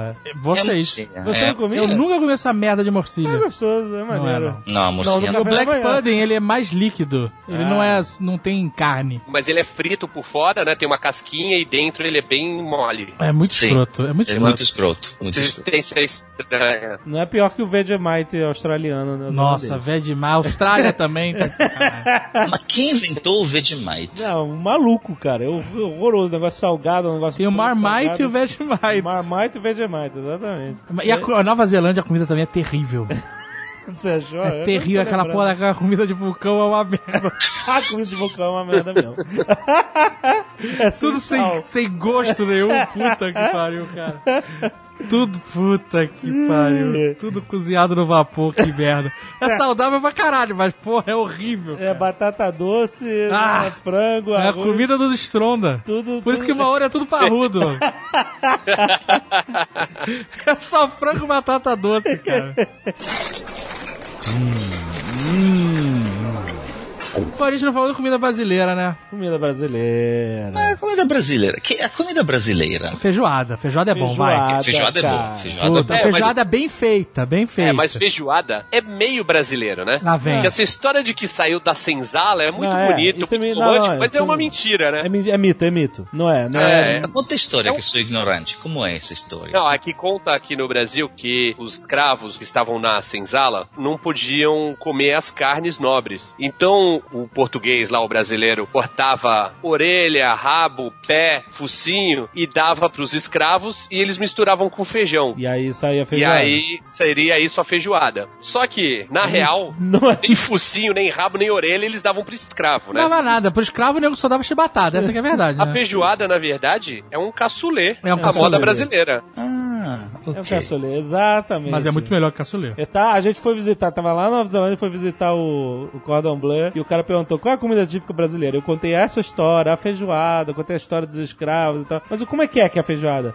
Aí eu expliquei, tereré, tereré, como é que era a feijoada, ele, ah, caçulê. o caraca de- Mas destruiu. caçulê não é com feijão preto. É, eu branco. sei, tem diferença. Não, né? não, a feijoada é, É. feijoada. A feijoada é Mas Mas feijoada. o caçulê é um prato francês e é a base da parada. Eu adoro couve. É, mas a Pô, feijoada realmente é boa pra caralho. Porra. né? Feijoada é uma parada Aquela boa pra caralho. joelhinho, a Ah. orelha, a orelhinha cabeluda. É. Eu gosto de feijoada, mas não gosto da orelhinha. Pô, não. morde a orelha e passa, passa a língua no pelinho. É, que nojo. Faz aquele Carne, trim, trim, trim. carne, carne seca, do jeito que ela é feita aqui, é, é uma parada típica brasileira, né? Foda, Porque ela é bem foda. diferente do, do jerky beef do americano. É, carne seca com, com aipim. O Junker Beef eu não consigo entender a parada. O quê? Porque assim, parece que é uma carne que alguém se masturbou em cima. O junk. Que horror, cara. É o nome da parada. jerk. Eu nunca vi com essa perspectiva, é, mas Ô, Caralho, por que vocês vão comer isso? Ravi, é que você não é doente que nem o Azagal, cara. Ah, mas ele já tomou um jerk shot.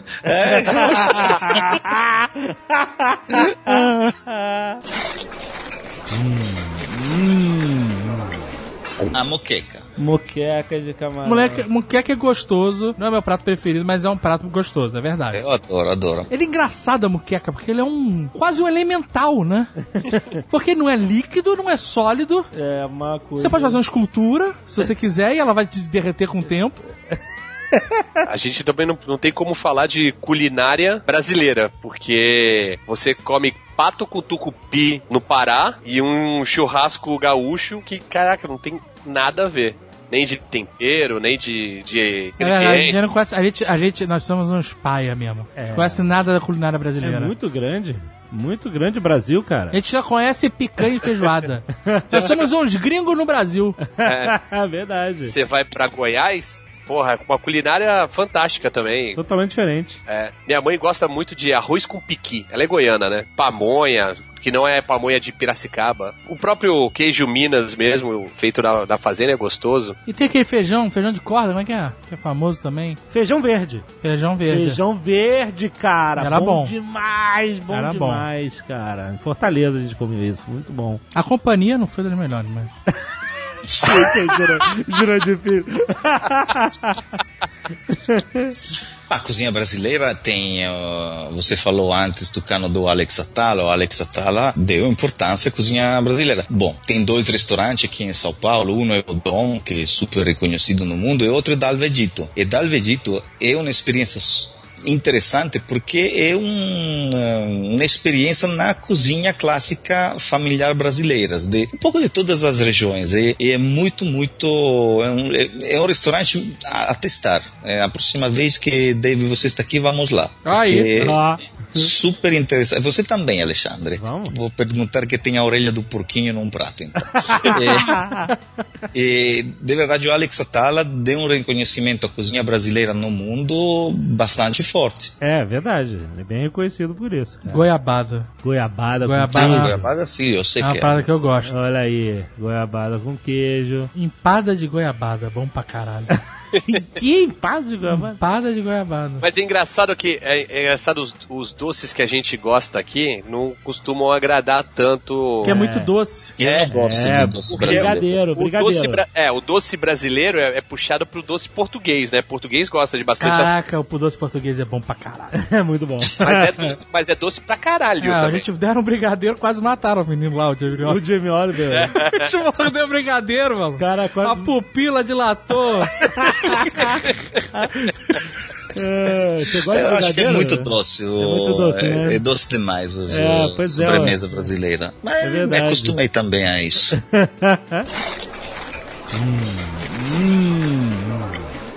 Eu fui uma vez fazer um workshop com o Claude Troisgros e ele tava contando que o pai dele é tipo uma lenda viva, né, da culinária francesa. Aham. É um cara foda. O irmão dele também é um puta chefe e tal, não sei o quê. E quando eles vêm pro Brasil, que o Claude já tá, sei lá, 40 anos no Brasil e incorporou o, o brasileiro, apesar de não conseguir falar português ainda, ele carrega na pimenta. Aham. E pro francês, caraca, aquilo é um- um- uma maluquice. Você botar uma pimenta de, de moça inteira num prato. Aham.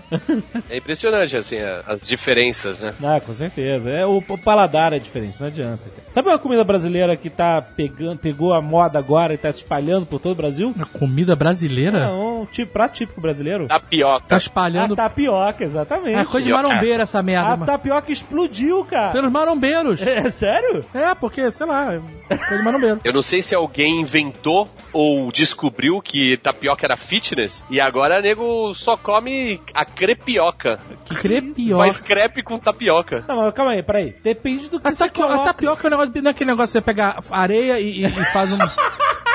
Não é isso? Isso, isso. Pega É uma isso aí. farofa e, e bota na, na, na chapa e aí o negócio gruda, sem líquido. É, ele, sem ele liga. Faz, ele faz uma liga. Mas peraí, a tapioca tudo depende do que você coloca de recheio, né? Dentro da Sim, tapioca. sim, sim. Olha, Ah, aí não você é. bota batata doce e frango desfiado.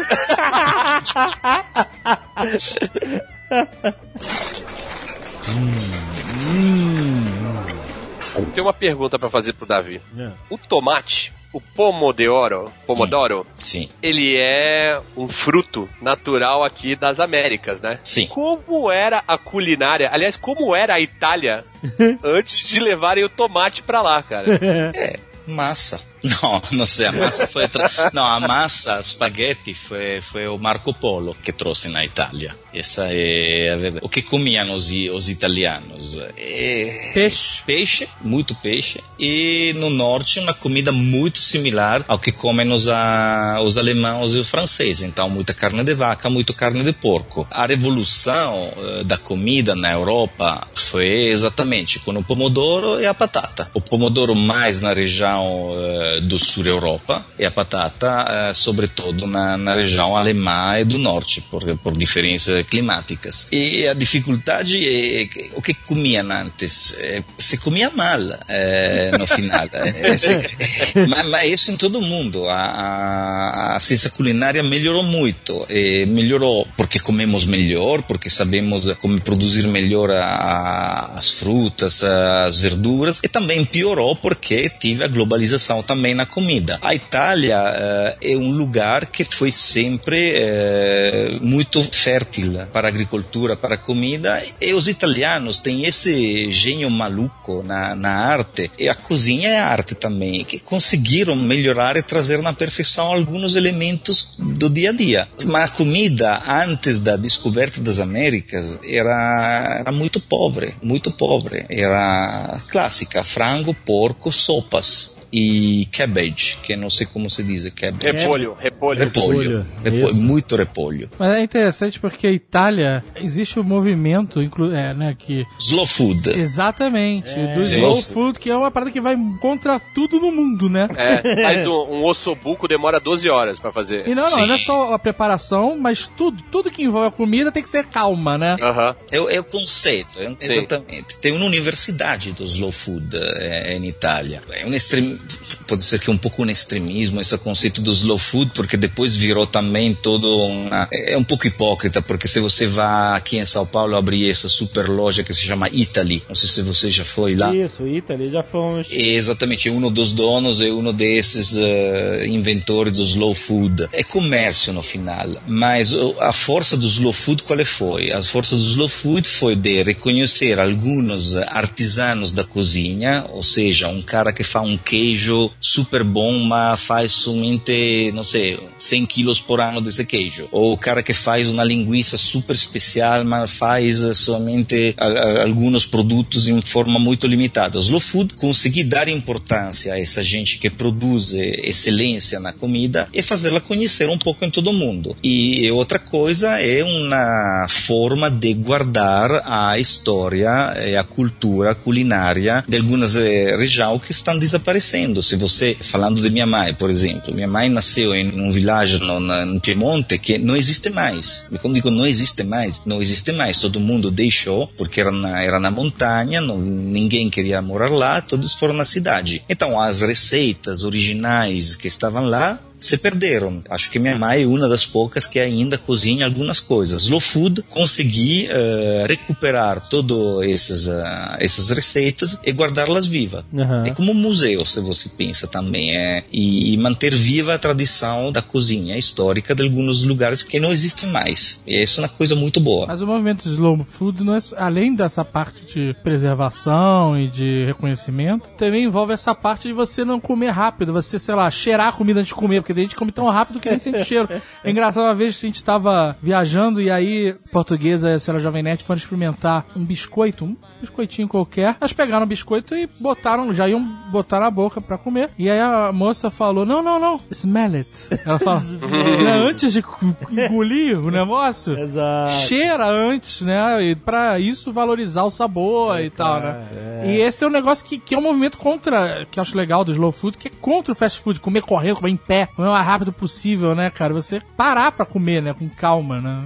Exato. E comer boa comida, né? E, e saborear a comida, né? Sim, é um pouco exagerado em alguns casos. Você tem também de ter um pouco de balanço. Não se tem de exagerar no lado do fast food, então engolir tudo que em, em cinco minutos, mas também eh, você tem de evitar esse tipo de, de sabe, ser eu sou melhor de você porque eu sei como se tem de estudar a comida. Essa é uma coisa culturalmente diferente que você não está entendendo. Ou seja, uma coisa que ajudou muito, eu creio, em geral, foram esses programas de televisão sobre a comida. Eu não gosto do Masterchef, eh, eu não gosto de muitas coisas que passam na televisão, mas o rol desses programas que tiveram muito sucesso foi de ajudar todas as pessoas de qualquer uh, classe social a chegar mais perto da comida boa. O slow food e isso não ajuda muito. Entendi. Por uma questão do custo e também por uma questão de elite. E o fato que depois Slow Food comercializou esse conceito do Italy, por exemplo, outras coisas, são lugares que são muito caros. Sim. E isso está um pouco errado. A comida boa, sim, é cara, mas também a comida boa eh, pode ser também, não digo barata, mas acessível a todo mundo. E nisso eu creio que toda essa moda da televisão ajudou muito. Ajudou muito a entender que a cozinha é uma coisa simples no final. Eh, falamos do pomodoro, fazer um molho de tomate bom é uma coisa simples. Eh, não é difícil. Fazer um bom molho de pesto é super simples. Fazer uma lasanha bem feita é super simples. Se começamos a fazer pratos super complicados, todas as classes sociais que está assustada desses pratos super complicados dizem, ah, sabe o esquema? Eu vou comer um McDonald's que é mais fácil.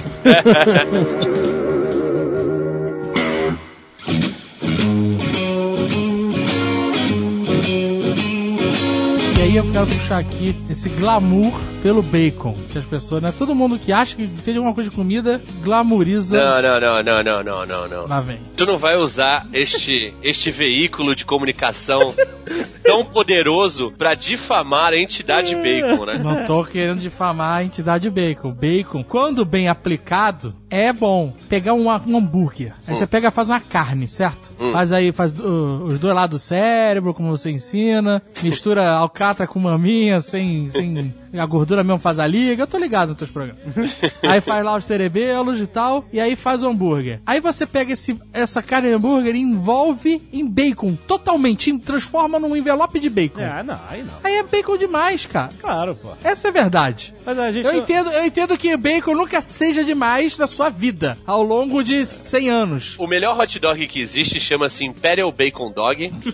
É um dos primeiros vídeos do canal. E você pega uma salsicha Shublin, aquela grande, né? Aqui que o pessoal chama de pinguim. Abre ela, bota queijo dentro e mumifica ela com bacon Nossa. e joga no forno. E aí, quando o bacon já te começar a ficar tostadinho, você cobre ela com mais queijo e bota no pão de hambúrguer. Isso é delicioso, Mas cara. aí, nessa hora, você não precisa da salsicha. Você pode botar jornal dentro. Não, não, não, não.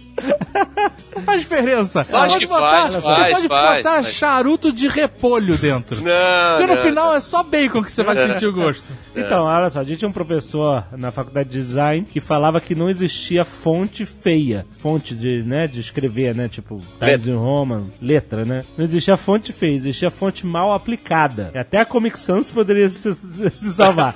e eu acho que o bacon, é, isso pode servir também pro bacon. Não, assim, existe o bacon mal aplicado, entendeu? Como esse, de, de você pegar um hambúrguer e, e- e fazer uma, uma roupa de bacon em volta, É, entendeu? o nome desse hambúrguer aí é Bacon Porn. Eu nunca comi, mas eu não, não me apetece. É, pois é, demais, entendeu? Porque, porque, assim, pelo que a gente conhece do bacon, e a gente já consumiu a nossa parcela, e já tá consumindo parcela de outras pessoas, Sim. o bacon ele é muito salgado. Ele tem um gosto muito forte, ele é muito Sim. gorduroso. Ele em excesso, ele domina demais a comida. É isso que eu tô verdade, falando. É verdade. Por isso existe o candy bacon, que é você fazer o bacon no forno salpicado de açúcar mascavo. Sim. Que ele não fica doce, Mas ele levemente, fica cara- caramelizado. Quando a gente foi lá no, no jogo de futebol americano que a gente foi ano passado, sei lá, Caraca, isso eu comi bacon no stick. Bacon on a stick. Uma- uma o cara cortou uma chaproca de então, dois dedos de grossura de bacon. bacon adocicado, como você escreveu aí. Meteu no zigue-zague no, no stick, sacou? Aham. Fez a ondinha assim no bacon e mandou o palitinho dentro. É isso aí. E era isso, amigo. E eu comi, tava feliz da vida. Mas não é que eu não goste, não me entenda mal. Não, não, não estou querendo fazer nenhuma heresia. Não estou dizendo que bacon é demais. Mas o bacon, em excesso, em certos alimentos, ele perde o sentido, perde a graça. É, é, é E aí, quando você descobre os outros Ramons, amigo, Ah, mas aí vai, por exemplo, o, o Marco Gomes e frita o Ramon ao invés de comer ele cru. é o Marco Gomes, cara. Escuta, quem é Marco Gomes? Não, você não precisa saber quem é Marco Gomes. Tem quatro vezes que falam desse Marco Gomes. E, e quem é? Frita Ramon, um sujeito desse. É, o fritador de Ramon.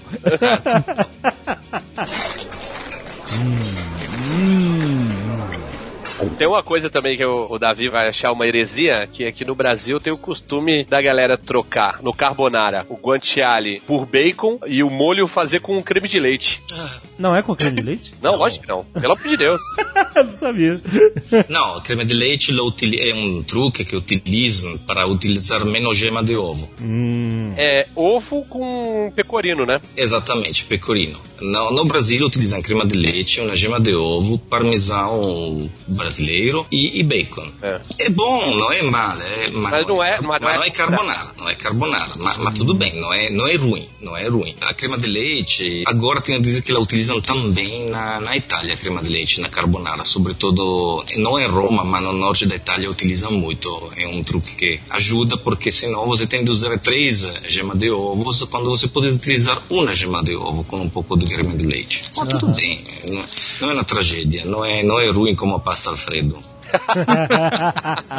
Voltando sobre o bacon. O bacon, imaginamos um jamón serrano, pata negra ou bellota. Muito bom. Tô flutuando. Estou flutuando, estou imaginando flutuando. Eu tô ouvindo Deus falando, cara. Esattamente, immaginiamo un prosciutto San Daniele, o un prosciutto di Parma, il culatello di Zibello, un prosciutto cotto di quelli con il grasso, sto parlando in italiano agora, desculpa. É Ou seja, o bacon é, é gringo, o resto é, é arte. O prosciutto, é Michelangelo, o bacon é, sei lá, Andy não Warhol. sei. É, não, Andy Warhol não é tão, tão ruim, não.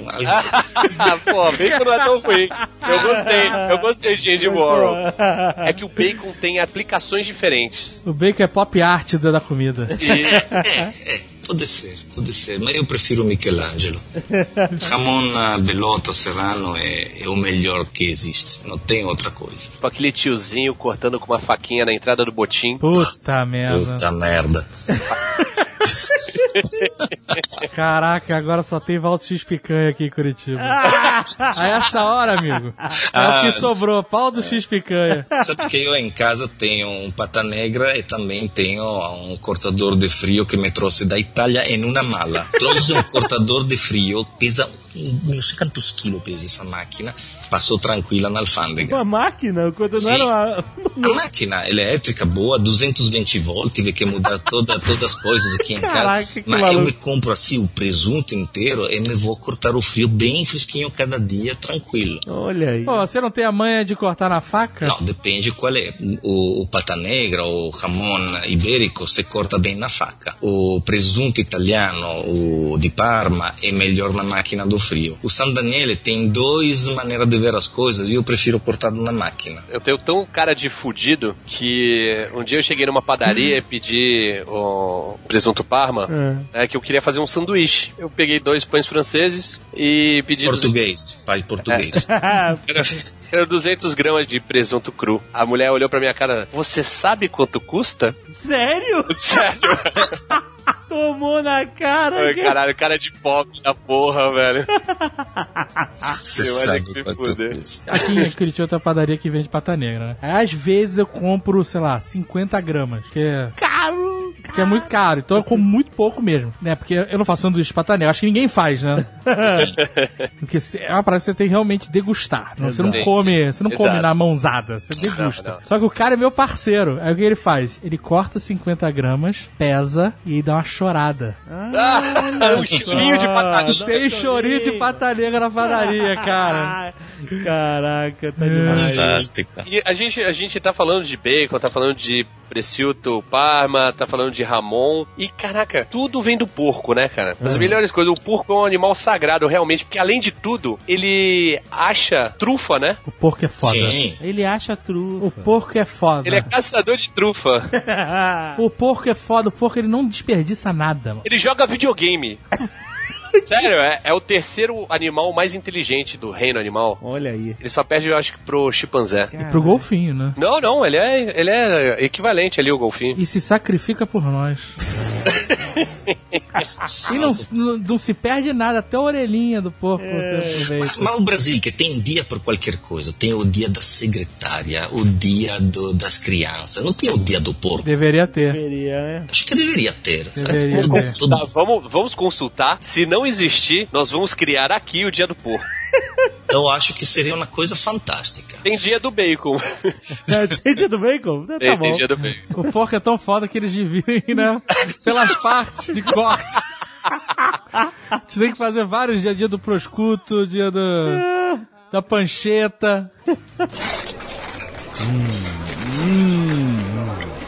Amanhã, feliz, vou na Alemanha. Vai comer o quê? Vai levar de casa? Nossa. Ah, Sim, vou levar, vou levar.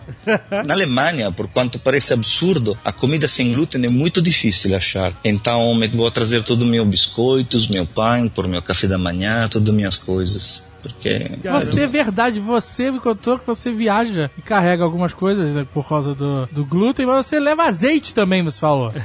É, às vezes sim, azeite sim. É porque um bom azeite de oliva é, é bem é bem trazê-lo. E tem esse spray agora que se pode fazer azeite spray, pode, sabes como perfume. É, tem Não põe perfume sprayzinhos com- de... É. Aham. Não, eu, eu viajo às vezes com comida, sobretudo quando vou em lugares onde eu sei que não vou achar comida boa. Então, se vou nos Estados Unidos, sou tranquilo. Se vou na Ásia, depende onde vou, uh, vou trazer coisas. Na Inglaterra, provavelmente vou com duas malas cheias de comida.